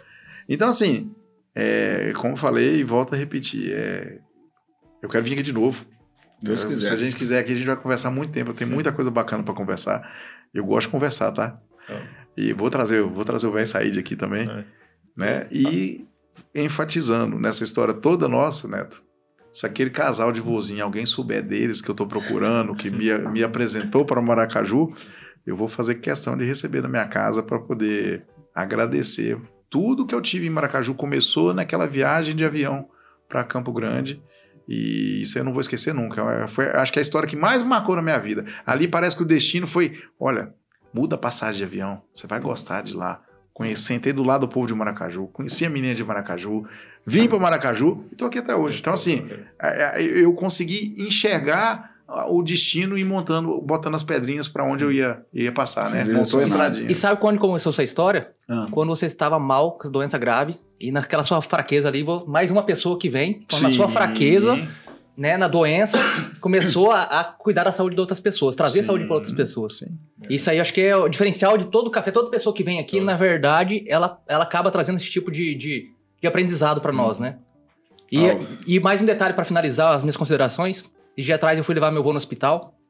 E aí eu tava, ele tava do lado, acho que conversando com uma senhorinha de. Tava com, com diabetes. Você escutou aquela conversa, né? Escutei, eu sabe? Então, assim, cara, é, é dom. Pra fazer aquilo lá é dom. Porque ele deu toda a atenção que a mulher precisava, sabe? E sim, e falou de uma maneira dura, mas ao mesmo tempo meigo, sabe?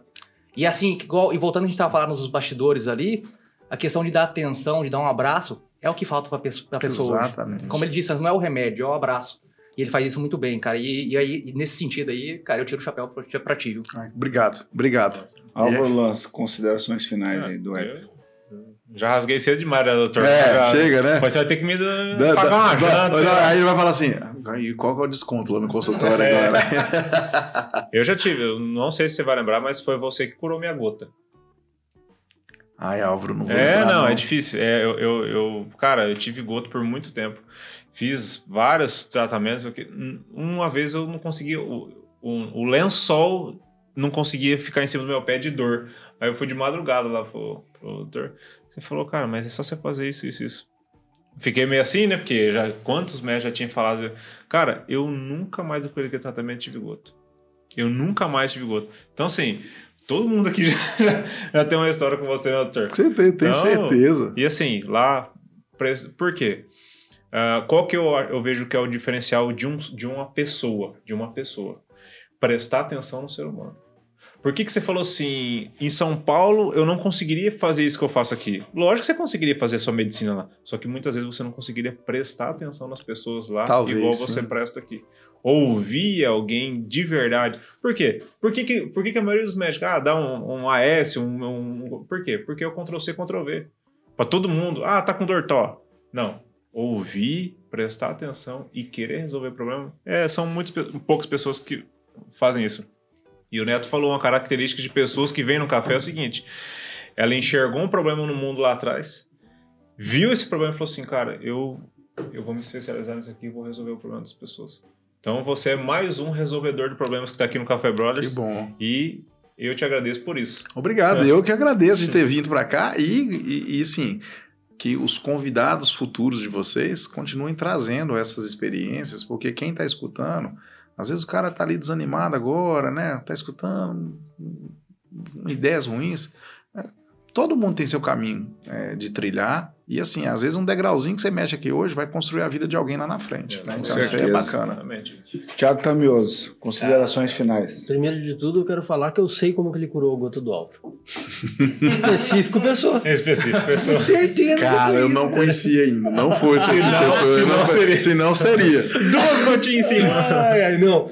Quero agradecer por ter vindo aqui, cara. Foi, nossa, bacana demais. Um- conglomerado de histórias aí. Você é, lapidou a construção da tua história de uma maneira magnífica, cara. Pra mim fez, fez total sentido.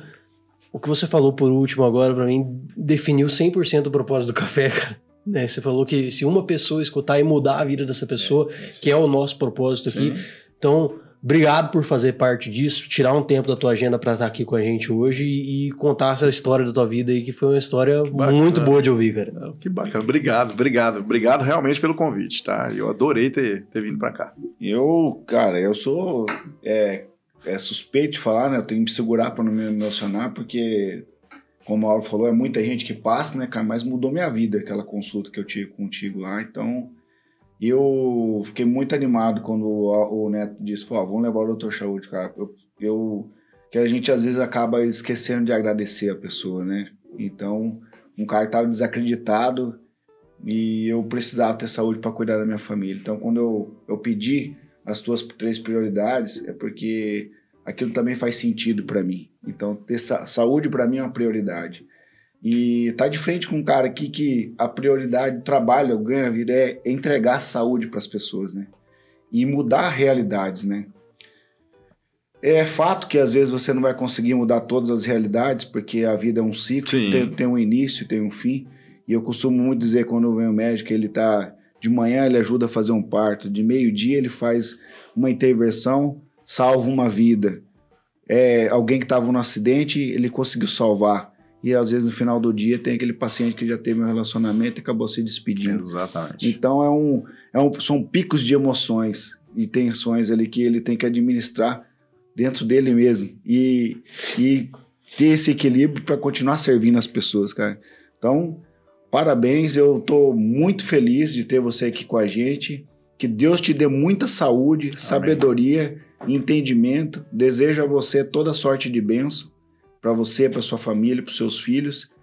Que privilégio para seus filhos, né? Ter um pai com você, ter um vô igual Um herói sem capa em casa. um né? herói sem capa. Então, parabéns Obrigado. é, por ser quem você é. E mais uma vez, muito obrigado, né? Obrigado. Para mim é difícil falar, segurar as lágrimas, porque eu sei da situação que eu tava.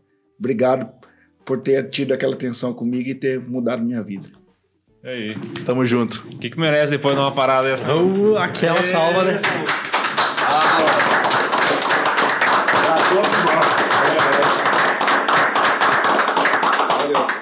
Quem quer encontrar o Dr. Saúde nas redes sociais, como que faz? Então, eu sou. As redes sociais, para mim, eu sou um pouco atrapalhado ainda com isso, mas eu tô. a gente tem a, a Vacina Saúde Sales no Instagram, tá? É, onde eu tô desenvolvi a, a propaganda da clínica de vacinas, mas o jeito mais fácil comigo é no 3454 2651. Ali- Esse é o telefone que vocês não vão errar. Ali, você- vocês vão me achar. Ali já não é mídia social. Ali vocês vão me, me achar lá no telefone, vão ligar, vão agendar e eu vou estar lá para poder receber de forma presencial. Social de verdade. De verdade. Gente, tá? então encerrando o episódio, segue a gente lá no nosso Instagram, Café Brothers 4, né, Tamioso? Com certeza. Se inscreve também no nosso YouTube, né? Isso. Cara, então falta Isso pouca é muito gente. importante. Tá faltando isso aqui para um milhão de inscritos, gente. Só falta 999 mil. 900... Não, mas agora é sério. Para a gente quer agradecer. O pessoal realmente está se inscrevendo no canal do YouTube. E nós não queremos eh, mudar milhões, não. Se a gente mudar um, dois, três, quatro, a realidade dessa pessoa e essa pessoa mudar a realidade da história da vida da família dela, para nós já é um ganho. Estamos em todas as outras plataformas digitais, Spotify, Deezer, estamos também no Facebook. Breve, breve, já estamos lançando nossos cortes aí, né? A gurizada do corte aí, corte de primeira, corte de segunda, Vai corte de terceira, TikTok. Um abraço e fica com Deus. Muito obrigado por ter vocês até aqui. Isso aí. Um abraço. Um abraço. Alas. Show de bola, moçada. Massa, né? Obrigado.